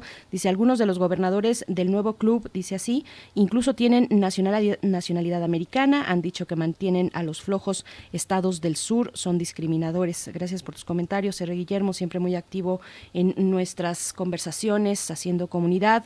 También Cuauhtémoc, Jojo Temoc, dice en, en redes sociales, dice, buenos días, en la mesa del día conversaron, se refiere a la de ayer, conversaron sobre el fin de la Segunda Guerra Mundial o la de antier fue. es que es viernes, discúlpenme por favor. Dice, conversaron sobre el fin de la Segunda Guerra Mundial con la maestra Sara Mariana Benítez. Hablaron de dos películas. Una es Puente de Espías, Bridge of Spies, y la otra recomendación no la recuerdo. Pues yo tampoco la recuerdo, pero ahorita te la vamos a, a buscar. No sé si tú por ahí la identifiques, Miguel Ángel. No, no, no recuerdo porque hay, hay tantas películas, tantas series tan, tan interesantes. Uno de las, una de las confusiones eh, era, eh, porque sale Tom Hanks, era eh, rescatar al soldado Ryan, que es una, una película también muy importante, muy divertida, muy interesante, que era una de las películas a las que se refería nuestra, nuestra invitada, la investigadora Sara, en este momento. Yo creo que era esa. Puede ser que sí. También mencionábamos esta película, que es una adaptación de un libro, eh, esta película titulada El lector. El lector que se estrenó en 2009, ganó el premio Oscar a la mejor película y que también tiene ahí una narrativa de la posguerra en Alemania, de cómo fueron tratadas las personas que participaron en los, en los campos de concentración y pues que es una adaptación del libro de Reader, de, de Reader, El lector, una pasión secreta de... em, ay, se me está olvidando ahorita. Bernard Schlink. Sí, es precisamente Schlink. Así es que bueno, pues ahí está. Las, las recomendaciones que por lo menos ahora alcanzamos a recordar. Nos dice por acá eh, Uriel Gámez la lista de Schindler, en fin, el tambor de Ojalata, que también es una adaptación eh, de, de- del libro. Y pues bueno, de la ahí novela está. de, de Gunter Grass. De Gunter Grass, por supuesto. Pues bien, ahí están. Si ustedes recuerdan alguna más, pues coméntenla en redes sociales, compartan sus recomendaciones, que hoy es viernes, también es viernes de complacencias musicales. Eh, podemos todavía, creo, tenemos todavía espacio para alguna complacencia más. Pero por ahora, antes de la mesa, nos vamos a ir con la poesía necesaria y luego nuestra mesa del día, Miguel Ángel, un tema eh, pues de primer orden muy relevante, el paquete económico 2021.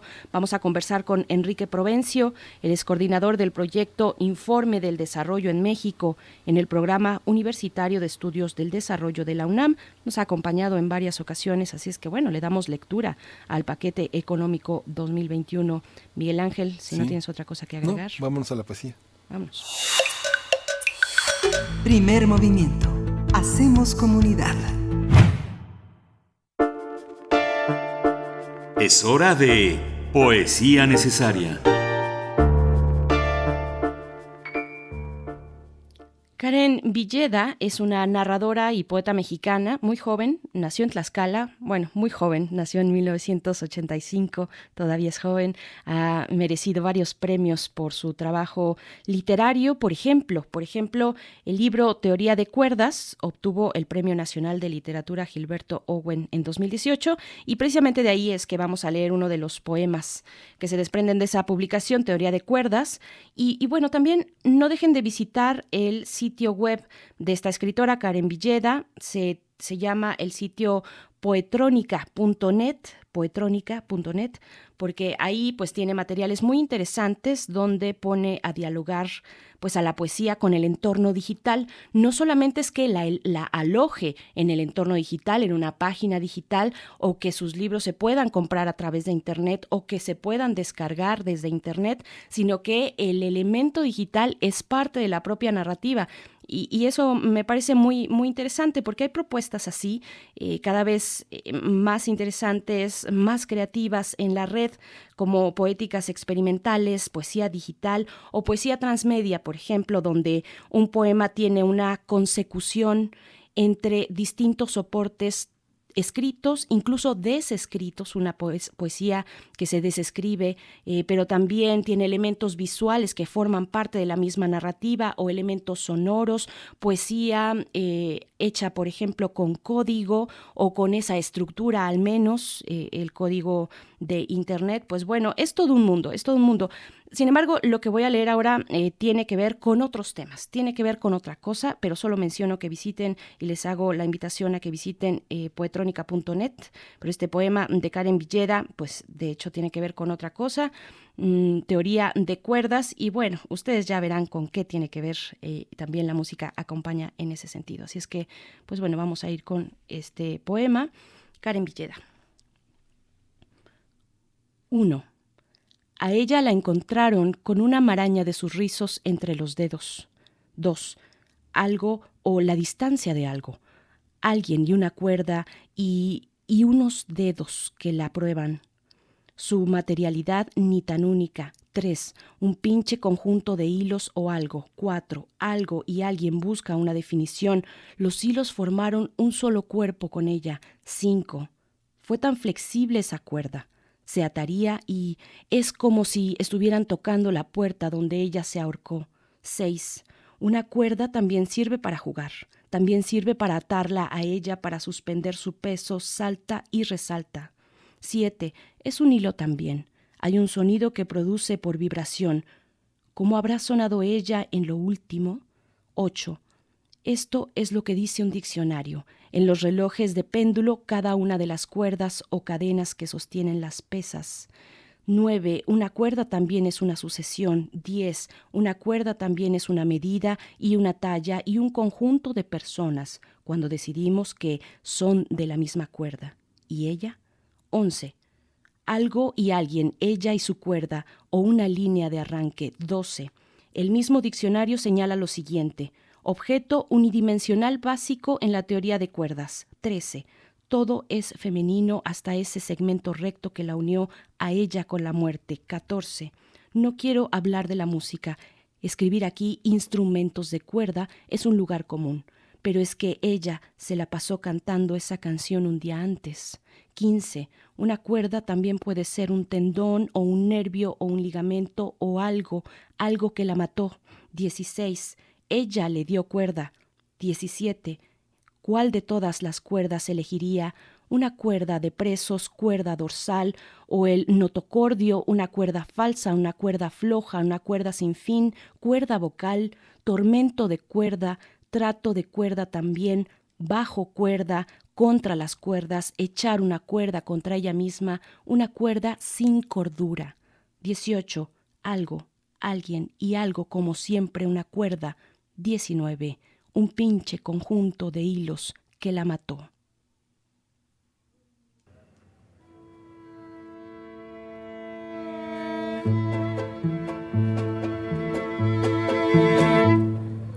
Mi vecinita sale a la calle vestida en carnaval. Quiere bailar la vida porque en su casa la pasa mal. Pega en su cara una lentejuela con forma de luna.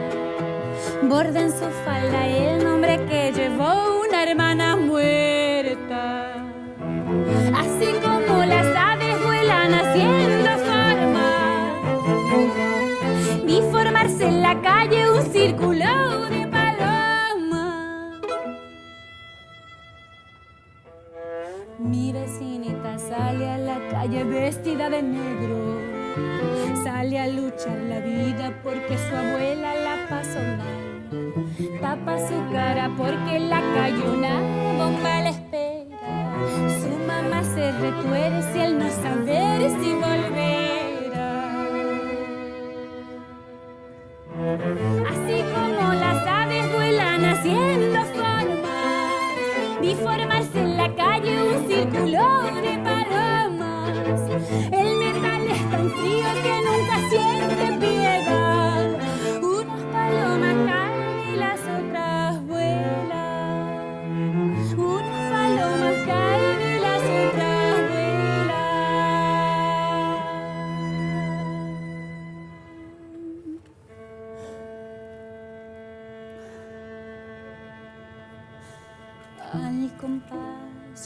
compañeras, al compás. Esta es nuestra pena y nuestra lucha.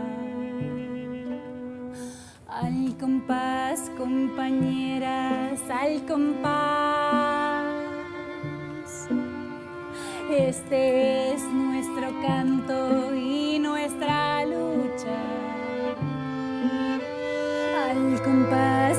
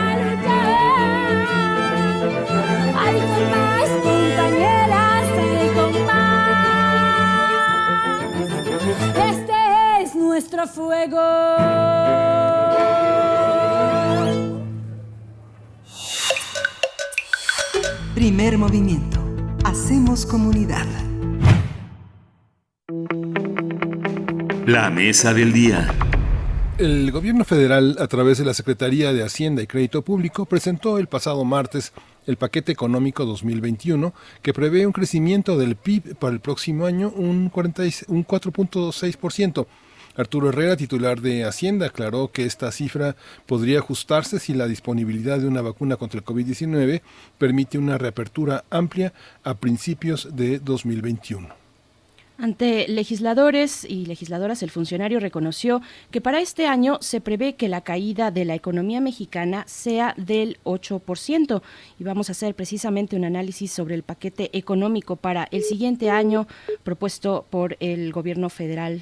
El gobierno federal plantea ejercer para el 2021 un gasto de 6.295 billones de pesos, que representa un recorte del 0.3% con respecto al ejercicio fiscal anterior, y de esa cifra, 282.784 millones de pesos van a ser destinados a nueve programas prioritarios del presidente Andrés Manuel López Obrador. Y bueno, el paquete económico también contempla destinar 1.600 millones de pesos en apoyos financieros a microempresas y trabajadores con el objetivo de contrarrestar los efectos de la pandemia. Además, dos de los proyectos insignia del gobierno federal tendrán incrementos presupuestales. En el caso del aeropuerto Felipe Ángeles, que se construye en la base aérea de Santa Lucía, recibirá 283% más de recursos, al pasar de 5 mil millones de pesos en el presupuesto de 2020 a más de 21 mil 314 millones de pesos para el próximo año. En el caso del tren Maya, este proyecto recibirá 44% más de presupuesto, al pasar de, 20 de 24.440 millones de pesos en 2020 a 36.287 millones de pesos en el próximo año. Pues bueno, ¿qué refleja este paquete económico? Vamos a hacer el análisis de nuevo. Suena el Sí, nos teléfono. pone nerviosos. Ahorita regresará. Ahí está Uriel Gámez para poder contactar de nuevo a nuestro invitado de esta mesa del día, el doctor Enrique Provencio. Ustedes seguramente lo conocen si nos escuchan cotidianamente. Él es coordinador del proyecto Informe del Desarrollo en México en el programa universitario de estudios del desarrollo de la UNAM, que dicho sea de paso, pues han realizado durante esta pandemia y en general siempre se mantienen muy vigentes haciendo análisis económicos eh, sobre la mm, pues la economía, el curso de la economía en nuestro país y creo que ya está por Ya está. Sí, doctor Enrique Provencio, bienvenido una vez más a Primer Movimiento. Gracias por aceptar esta invitación. Miguel Ángel y saludos a todos los que nos escuchan. Gracias, Enrique. Pues vamos a, vamos a arrancar eh, ahora sí que con lo que usted proponga, porque por una parte están todos los programas que ya conocemos, se reforzaron, y por otra parte también eh, una cosa que no señalamos en esta introducción es eh, toda la parte de ajuste del paquete fiscal, del impuesto del IEPS, toda esta, toda esta cuestión que es eh, tan inquietante en términos eh, políticos que no terminan todavía de separarse de la economía. ¿Cómo lo ve usted? Pues empezaría por el panorama general, si les Sí. parece, porque tanto el presupuesto como la ley de ingresos que fueron presentadas ante el Congreso, aunque la Cámara de Diputados so- aprueba ambos y el Senado aprueba la ley de ingresos, ¿no? Pero ambos, eh, ambos documentos, ambas piezas tienen como marco los, los llamados criterios generales de política económica, que son los que presentan el panorama eh, más general. Y por ahí quiero empezar, porque para 2021 la propuesta que presentó el gobierno federal al Congreso está estimando que la economía se recupera y se recupera fuerte, con un crecimiento de 4.6% el año que entra, y para el año actual esperan una caída de la producción de 8%.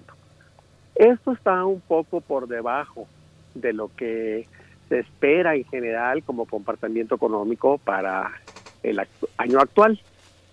Y el crecimiento que se espera para el año que entra está un poco por arriba de lo que más o menos tiende a ser el promedio de las estimaciones. Y ese es un primer punto importante porque si esa estimación de crecimiento falla para el año que entra, nuevamente lo más probable es que vuelva a reducirse y a recortarse el gasto no comprometido.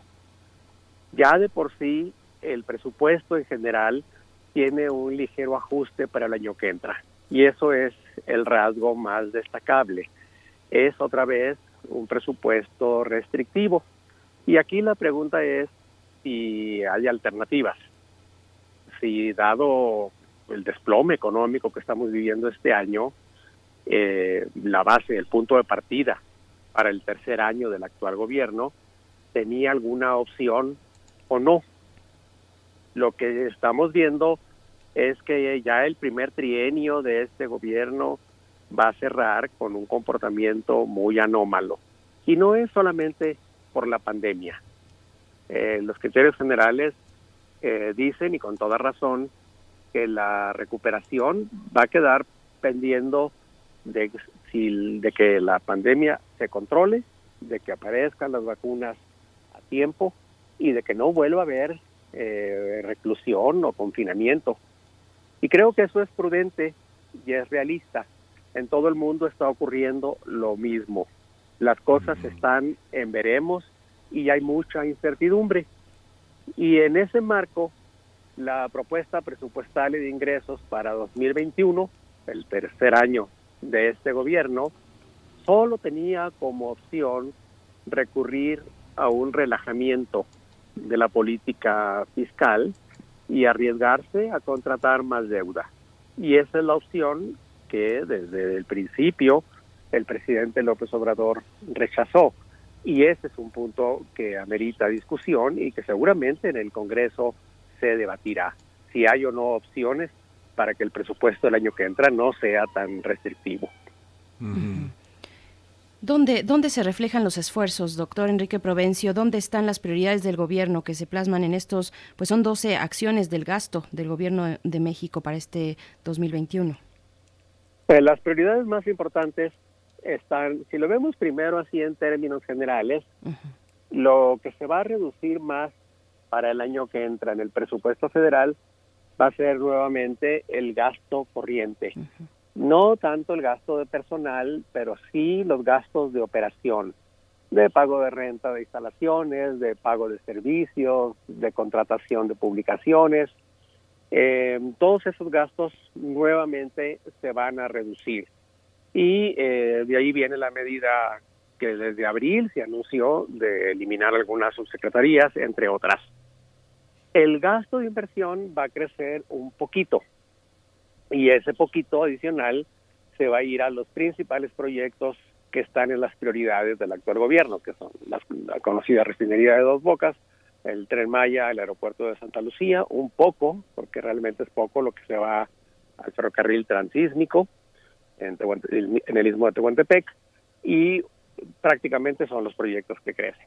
Ahora, si lo vemos por el lado de programas, en los criterios generales de política económica y en el presupuesto se enuncian 30 programas prioritarios, de los cuales una decena se llevan el 90%. La pensión de adultos mayores, el paquete de becas en los diferentes niveles educativos, el programa Sembrando Vida, principalmente. Esas son las grandes prioridades que son las que sí tienen crecimiento del gasto. Ahora, si lo vemos por secretarías, las, las, las secretarías que tienen un incremento fuerte son la Secretaría de la Defensa Nacional, la Secretaría de Turismo, que en realidad es presupuesto para Fonatur y el Tren Maya, la Secretaría de Desarrollo Agrario y Territorial y Urbano, la SEDATU, para infraestructura urbana, proyectos urbanos eh, sobre todo, eh, y por fortuna un crecimiento de 9%, es decir, de 6%, bueno, no, 9% en términos reales, ya descontada la inflación, para eh, la Secretaría de Salud, lo cual creo que pues está muy en línea con la prioridad de fortalecer el sistema de salud el año entrante. Esas son como que las grandes prioridades que se reflejan por destino del gasto, por programas y por dependencias. Sí, esta, esta parte del gasto de social para programas sociales, en- Enrique, eh, ¿qué consecuencias eh, políticas tiene? Pues, pues, los grandes ataques, los pr- principales ataques, es que señalan una, le señalan a la pobreza como un barril sin fondo. Si uno hace analogías con los proyectos del inicio del siglo XX, los proyectos educativos, los proyectos culturales, pues en realidad son una inversión, una inversión contra la violencia, en favor de la convivencia, en la articulación del tejido social. Este, hay muchos elementos que no son una mala inversión en el sentido en que los empresarios piensan que de cada peso hay que sacar peso y medio, sino que tiene que ver con una parte social. Esto es así, ¿cómo, cómo pensar desde, la, desde el horizonte económico, desde el que usted puede pensar este tipo de problemas, cómo pensar esa inversión en gasto social? Eh, lo que pienso es que es indispensable una que en este momento reducir el gasto social en México sería peor. Es al contrario.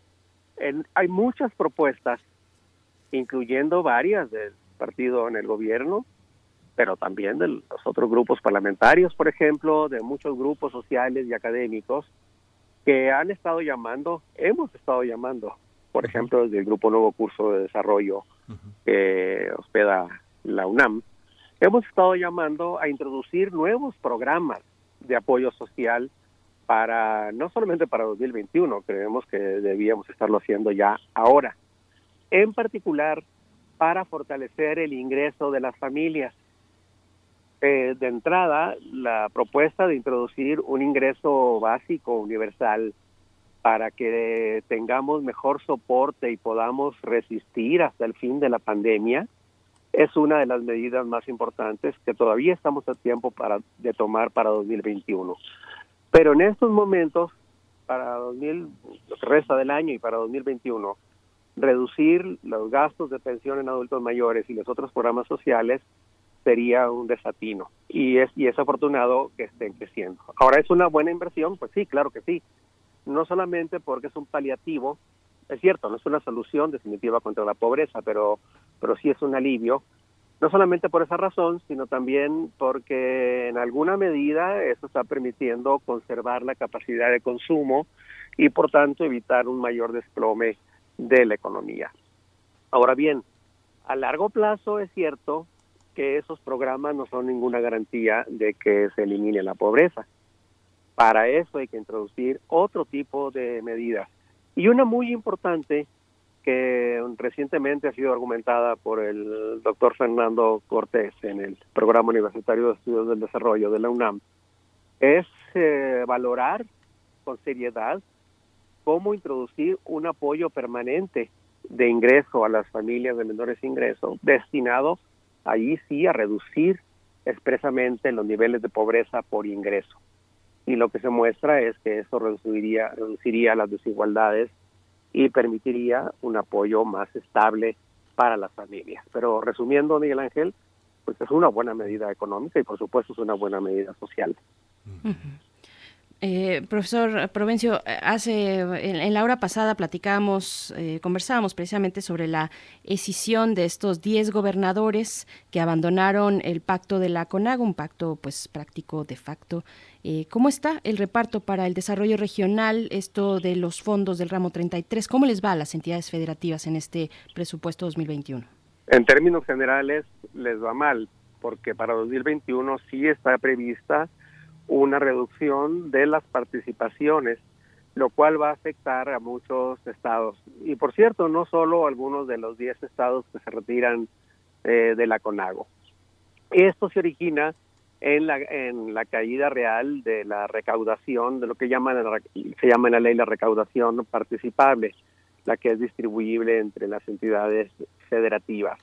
Y en general refleja el principal problema de las finanzas públicas y de la economía y de la economía política del país el año que entra, que es que la recaudación, tanto tributaria como no tributaria, eh, recaudación, está muy baja y que ante una situación de crisis como la que vivimos el, el año en curso, se va a reflejar el año que entra en una menor recaudación en comparación con la que estaba prevista para 2020. Y esta es nuestra principal restricción estructural. Y no solamente por la crisis de la pandemia que estamos viviendo ahora en 2020, sino que es histórica. La recaudación no alcanza para invertir. Y entonces algunos estados se les van a reducir los ingresos y eso ha tensado las cosas en la relación entre la federación y las entidades federativas que ya se venía viendo desde tiempo atrás. Eh, está anunciada una, una convención o una reunión hacendaria eh, y vamos a ver si ahí se, se, perfila alguna solución. Y además, en el desarrollo regional que menciona usted, Berenice, el problema de fondo sigue siendo que la inversión pública es muy poca, que está beneficiando a unos cuantos proyectos en realidad, y que en muchas entidades federativas, pues la inversión eh, federal en obras de infraestructura, por ejemplo, en agua, en proyectos hidráulicos, eh, ya no digamos en, inversión urbana, etcétera, está muy baja. Y entonces eso eso tiene a muchas entidades, muchos estados en una situación pues de, de inquietud o franca o franca eh, este, rebeldía, como es el caso de algunas entidades que se salen de la CONAGO. Uh que, que, ayer estaba había mucha inquietud entre los entre las personas de comunicación de varios varios legisladores porque estaban buscando estaban buscando eh, reporteros y los reporteros también estaban buscando pre, respuestas en torno a todo el tema con, con, el SAT, que si bien no tiene este, cambios de, de fondo, sí hay algunos ajustes, como por ejemplo, que es algo que fue muy cuestionado ayer por la oposición, que permite embargar bienes no solo del contribuyente, sino también de terceros relacionados e incluso recabar imágenes o material que sirva como constancia de bienes y activos del domicilio fiscal. También, y este combate a la corrupción fue eh, eh, en esta retrospectiva que están pensando en empresas que se crearon exclusivamente para ser proveedores del gobierno federal en su momento, de gobiernos de Fox, de, de, de este de eh, Felipe Calderón y de Peña Nieto se crearon es profeso para hacer negocios y luego quebraron, quebraron misteriosamente y pues eh, adeudos fiscales quedaron en el pasado. Hoy están muy muy fuertes con estas eh, cuestiones que no tienen ya nada más que ser del orden judicial, sino que son competencia también del Ministerio Público. Estos ajustes eh, tuvo tuvo oportunidad como de, de, de percibirlos, de, de valorarlos. La, la apreciación de conjunto que yo tengo es que es correcto que el SAT haya intensificado las medidas de verificación, de vigilancia, porque apenas estamos haciendo ahora lo que debíamos haber hecho hace mucho tiempo, uh -huh. que es eliminar la evasión, la ilusión y las otras formas eh, de engañar al fisco. Y entonces todas esas medidas ahora quizá no suenen drásticas o que incluso pudieran ser eh, violentas en términos de la incluso de la privacidad de las empresas y cosas por el estilo. Sin embargo, son cosas normales en la mayoría de los países. Y gracias a que el SAT ha intensificado sus esfuerzos de eliminación de la evasión y la ilusión, gracias a eso es que no ha habido un mayor desplome de los ingresos públicos. Ahora bien, supongamos que el SAT llega a su óptimo y que se cierran los espacios eh, de evasión. Eh, aún así, los ingresos públicos se quedarían muy por debajo, no de los promedios de los países ricos o de la OCDE, sino muy por debajo del promedio de América Latina. Y hay que preguntarnos seriamente por qué razón, cuál es la causa de que en México la tributación sea tan baja.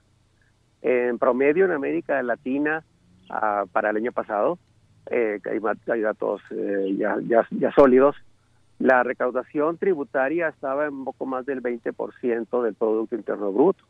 En México la tributaria no llega al 15%, está en 14% del Producto Interno Bruto. ¿Por qué razón en México no podemos llegar siquiera a los niveles de América Latina? Y esa diferencia en la recaudación es lo que provoca la diferencia en el gasto público.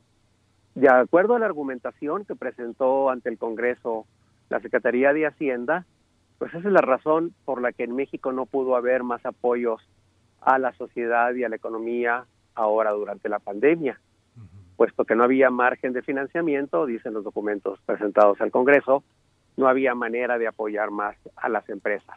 Yo pienso que sí había, que había margen de endeudamiento, pero bueno, esa es otra historia. Lo que en lo que estoy es bueno que el SAT ha intensificado las medidas, pero aún así seguiremos teniendo pues una insuficiencia que ya es una insuficiencia crónica, que no es coyuntural, que no es por esta crisis.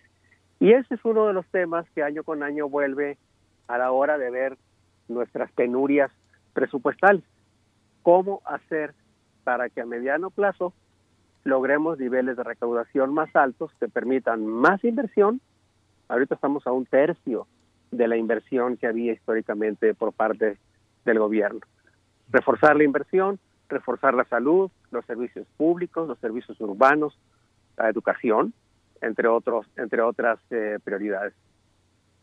Precisamente, educación, eh, profesor Enrique Provencio, educación, cultura y deporte. Bueno, algo que ha llamado la atención eh, y que se identifica con ese rubro es precisamente el eh, proyecto integral del Complejo Cultural del Bosque de Chapultepec. Eh, ¿cómo, ¿Cómo están estos, estas balanzas? ¿A qué se le quita? ¿A qué se le otorga mayor posibilidad de, de- de desarrollo, de crecimiento en, estos, en estos proyectos culturales? ¿Cómo lo podemos leer? Eh, qué bueno que haya un incremento en algunos proyectos culturales, porque en general el presupuesto de cultura eh, sigue estando muy por debajo del necesario. Pero voy al punto de la lógica de los proyectos. Eh, y voy a hacer una comparación, aprovechando que menciona el proyecto del bosque de Chapultepec. No tiene nada que ver el dinero del bosque de Chapultepec con el dinero de la Comisión Nacional Forestal, son cosas completamente distintas.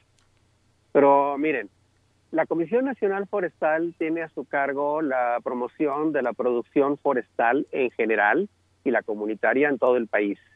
Tiene a su cargo los proyectos de pago por servicios ambientales, el control de incendios forestales en la República entera, el saneamiento de bosques y selvas, entre muchos otros proyectos en los que tiene que atender más de 20 millones de hectáreas en el país. Pues resulta que para 2021 la Comisión Nacional Forestal va a tener nuevamente una reducción de presupuesto y el presupuesto de la CONAFOR, la Comisión Nacional Forestal del año que entra, va a ser casi va a ser como 70% más bajo que el de 2015. Y en ese sexenio ya se le ha reducido más del 25%. Pero el, el presupuesto del año que entra de toda la Comisión Nacional Forestal va a ser menor que el de los proyectos del bosque de Chapultepec. Está muy bien que el bosque de Chapultepec tenga renovación, tenga inversión, pero en este caso lo que estoy contrastando son las prioridades. Un proyecto que además fue decidido y presentado eh, por el gobierno federal, eh, que es, es un para un área emblemática cuyo valor histórico, patrimonial, eh, emblemático es indiscutible, no solamente para la Ciudad de México, sino para todo el país. Pues ese proyecto va a tener más que todo el gasto de la Comisión Nacional Forestal. Y es ese tipo de problemas a los que se enfrenta un presupuesto tan restrictivo. Cualquier proyecto nuevo empieza a competir con otros. Y ahora yo me pregunto, estamos descobijando uno de los temas críticos de México, que es la protección forestal. Y no digo que solamente por ese proyecto del bosque de Chapultepec. Lo que digo es que en general muchas áreas prioritarias, entre ellas las ambientales, están perdiendo. Entre paréntesis, el me- medio ambiente aumenta un poquitito, menos de 1%, por algunos proyectos de la Comisión Nacional del Agua, entre otros la rehabilitación del ex lago de Chapultepec. Pero el resto de los, de los, de los organismos del sector ambiental, eh, la Procuraduría del Medio Ambiente, el Instituto de Cambio Climático, eh, la Comisión Nacional Forestal, eh, la Comisión de las Protegidas, todos esos pierden de nuevo. Es decir, eh, el- el- es un caso más, pero es un caso más que pone en evidencia que en el fondo lo que tenemos son nuevamente muchas restricciones para el año que entra. Sí. En esta en- hay otro hay otro aspecto también eh, muy importante, Enrique, que es el tema de los bueno también dentro de los impuestos tributarios está el impuesto especial a la producción y servicios. Jus- justamente en este en este año que ha sido tan difícil el tema de la gasolina y el y el diésel, el, el- este impuesto que se llama IEPS, eh, que será atribución exclusiva del presidente que no pasa por el Congreso. ¿Qué, características tiene, digamos, para, para las personas que no están muy familiarizadas con el tema fiscal, con el tema tributario? ¿Para qué sirve políticamente ese impuesto? Si ¿Sube la gasolina, baja la gasolina? ¿Qué relación tiene este impuesto con esas alzas y bajas? Eh, en efecto, ahí va a haber una cuota adicional que la, cuya repercusión va a ser, pues de hecho, un incremento del precio de combustible, gasolina y diésel principalmente. Y esto tiene mucha importancia desde el punto de vista político, claro está. Ya sabemos que eh, como consumidores somos muy sensibles al incremento del precio de la gasolina. Pero es resultado sobre todo, otra vez, no nada más de la insuficiencia tributaria, sino también del hecho de que los ingresos eh, eh, petroleros eh, siguen mermándose mucho. Y de hecho se piensa que eh, está sobreestimándose el crecimiento del potencial de producción petrolera para el año que entra y si no se consigue ese ingreso adicional por ingresos petroleros, pues también va a haber más ajustes. Y entonces para compensar esa baja de ingresos, pues se está echando mano de lo que se puede. Y uno de los recursos tradicionales ha sido el impuesto especial de producción y servicios, el IEPS, a los combustibles. Además, eh, aunque ya se está recuperando el- la venta interna de gasolinas, todavía está bastante por debajo de los promedios anuales y es muy probable que los primeros meses del año que entra todavía no se recupere el nivel de ventas. Y entonces, para compensar, eh, la Secretaría de Hacienda lo que está proponiendo en la ley de ingresos, pues es un, un incremento adicional a través de esta cuota especial. No es un incremento muy drástico, no es como aquel que hubo a principios de 2017 que provocaron manifestaciones en todo el país incluso, ¿no? Este es, es un ajuste, pero que sí va a incrementar el precio de las gasolinas y eso puede incluso tener cierto impacto inflacionario. Yo espero que no, porque una de las cosas buenas que está pasando es que no ha habido un desbocamiento de los precios y por tanto por ese lado no estamos padeciendo tanto, ¿no? Eso por parte de este impuesto, que bueno, Miguel Ángel toca un punto fundamental y yo también quería eh, ahondar y preguntarle al respecto, pues al respecto de Pemex, finalmente, ahí al fondo, Pemex, el, res- el rescate de la petrolera mexicana, ¿cómo está esta cuestión? ¿Cómo está esta reanimación? Eh, me parece que es fundamental seguir este, ese, ese análisis, porque hay un incremento, no sé qué tan, qué tan amplio pueda ser, qué tan significativo, pero está también dos bocas en medio, uno de los programas insignia de, de- de este gobierno, eh, profesor Provencio. Bueno, de hecho, es una de las dos principales prioridades, la del apoyo a Pemex. Y es una de las razones por las que muchos dudan que el programa sea viable, porque si la, plataforma de producción de Pemex no reacciona, no aumenta, de hecho el secretario de Hacienda ha dicho que el aumento en parte va a venir de la producción privada de petróleo. Pero si Pemex no reacciona, lo que va a seguir ocurriendo en los próximos años es que va a seguir requiriendo más recursos y en la medida en que se mantenga como prioridad apoyar a Pemex, va a seguir restringiéndose el resto del gasto y de las inversiones. Eso es uno de los puntos más discutibles y la decisión eh, parece que es ya inamovible por parte del gobierno federal, seguir apoyando, seguir apoyando a Pemex. Para el año que entra puede haber un cierto margen considerando eh, los ingresos que va a recibir el gobierno de parte del Banco de México, los remanentes de operación del Banco de México. Pero ahí pongo un punto sobre la mesa. Eh, las reglas actuales lo que dicen es que la ganancia del Banco de México que va a recibir el gobierno federal, em, en su mayoría, 75% debe destinarse al pago de la deuda.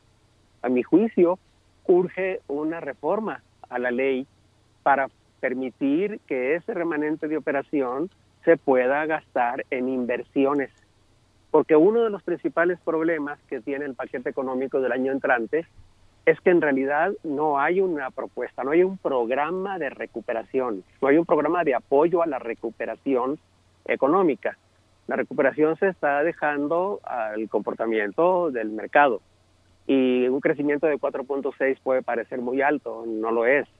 Va a quedar muy por debajo del nivel previo a la crisis, a la crisis del 2019 me refiero. Es decir, el año que entra la economía va a acabar muy por debajo de la de 2017. Y sí valía la pena, y sí sigue valiendo la pena que el, Congreso y en particular la Cámara de Diputados discuta cómo armar en el presupuesto un programa de recuperación de apoyo, entre otros, a través de compras públicas. Pero las compras públicas están muy castigadas. Y también de apoyo a las pequeñas y medianas empresas, que son las que sostienen la mayor parte del empleo. Y ese es uno de los puntos que yo he hecho de menos en el paquete de 2021. No es un presupuesto de recuperación y no tiene realmente un programa de recuperación. No. O, sea, esta, este aspecto, por ejemplo, eh, este, el procurador fiscal de la federación ha sido, bueno, Carlos Romero Aranda ha sido como el arquitecto de ponerle eso que llaman vulgarmente dientes a la acción fiscal. Gracias a esta actividad que fue realmente muy, muy emergente y muy rápida, no se cayó la recaudación tributaria y pues tampoco la línea de ingresos del gobierno. Sin embargo, todavía la, el Consejo Coordinador Empresarial ha señalado en la parte, eh, en la parte eh, de, de, de, endeudamiento de la Asociación de Bancos de México, han señalado que bueno, el 68% del empleo nacional está sostenido en las, eh, en las pequeñas y medianas empresas. Esta, esta parte de persecución de los deudores, de, la gente quebrada, ¿qué relación tiene con esta, con esta recuperación económica y la relación legítima de los empresarios para dar un paso atrás o un paso adelante según convenga eh, de acuerdo a las perspectivas de este, de este programa, de este paquete? Bueno, hay un punto muy importante. Muchos países hicieron uso de la disminución de impuestos, otro de las, otros de las posposiciones de pago de impuestos, eh, créditos fiscales como instrumento de apoyo durante la crisis, ahora durante, durante la pandemia, y lo siguen y lo siguen usando. En México se planteó, eh, había un dilema, si había una posposición reducción de pagos de impuestos, se iba a tener que hacer o bien más recortes presupuestales o mayor contratación de deuda. Recortes presupuestales sí se hicieron, En este año se sigue reduciendo el presupuesto, salvo el de no programable, el de pago de deuda, pensiones, participaciones, etcétera. Pero esa es una opción que desde el principio el gobierno mexicano desechó y por tanto se mantiene la misma política, la misma política fiscal. Eh, pero vuelvo al punto, en efecto, como dice Miguel Ángel, si la mayor parte del empleo está asociado a las pequeñas y medianas empresas, eh, sí sigue siendo urgente que para 2021 haya un programa especial de apoyo por el lado, sobre todo de créditos, es decir, no tiene que ser con gasto público, pero sí tiene que ser con mayor acceso al financiamiento de banca de desarrollo por un lado, facilidad de acceso a banca, a banca comercial, de la cual casi está excluida la mayor parte de las pequeñas y medianas empresas. Y eso en 2021 podría remontarse con una política más agresiva que si tuviera un apoyo fiscal, presupuestal, pero en la que se involucrara a las empresas. Y creo que ese es uno de los puntos que se deben discutir mucho las próximas semanas. Doctor Enrique Provencio, nos acercamos al final y ya solo, pues precisamente preguntarle sobre un comentario de cierre, no sé si dirigido hacia las implicaciones de la austeridad en el funcionamiento de la administración pública, pero le dejo el micrófono en los últimos minutos que nos quedan. Sí, Berenice, mi comentario final es este.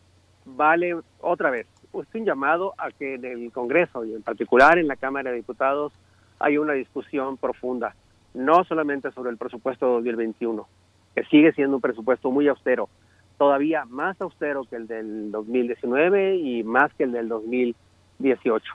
Hay muchos bienes que van a sufrir, servicios que van a padecer, pero sobre todo muchas personas que seguían recurriendo, siguen recurriendo a los servicios públicos y que están en problemas.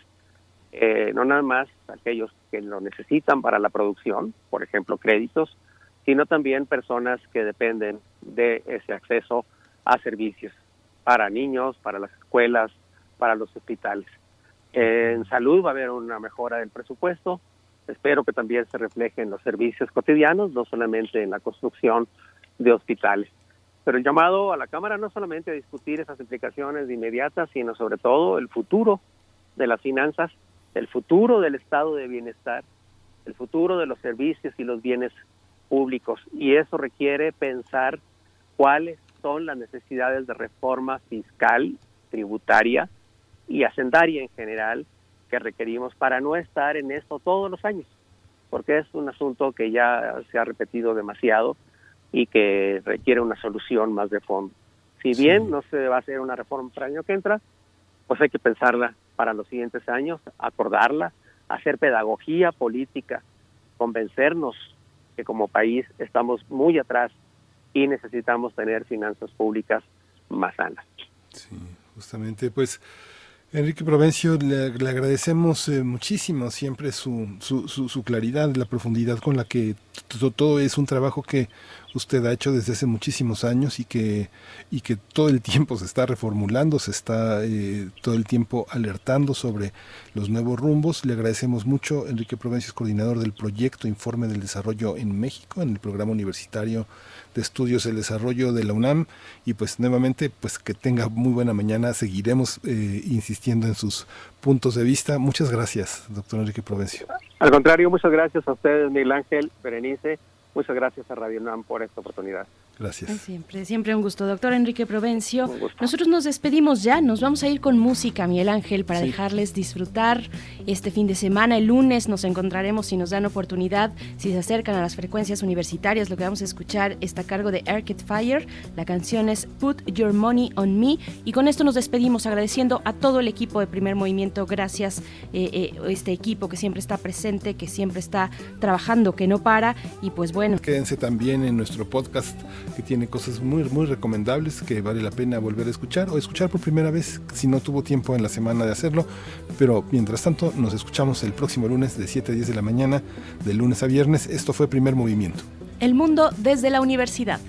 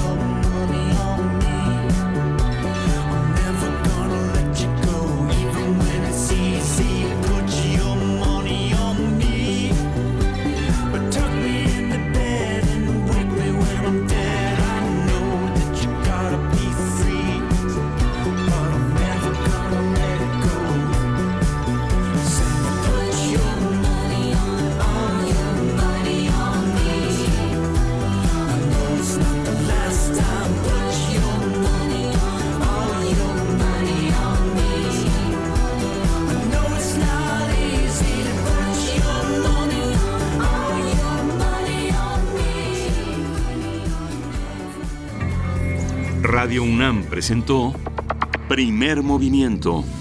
El mundo desde la universidad. Con Berenice Camacho y Miguel Ángel Quemain en la conducción. Frida Saldívar y Uriel Gámez, producción. Antonio Quijano y Patricia Zavala, noticias. Miriam Trejo y Rodrigo Mota, coordinadores de invitados. Tamara Quirós, redes sociales. Arturo González y Socorro Montes, operación técnica. Y Arlén Cortés, servicio social.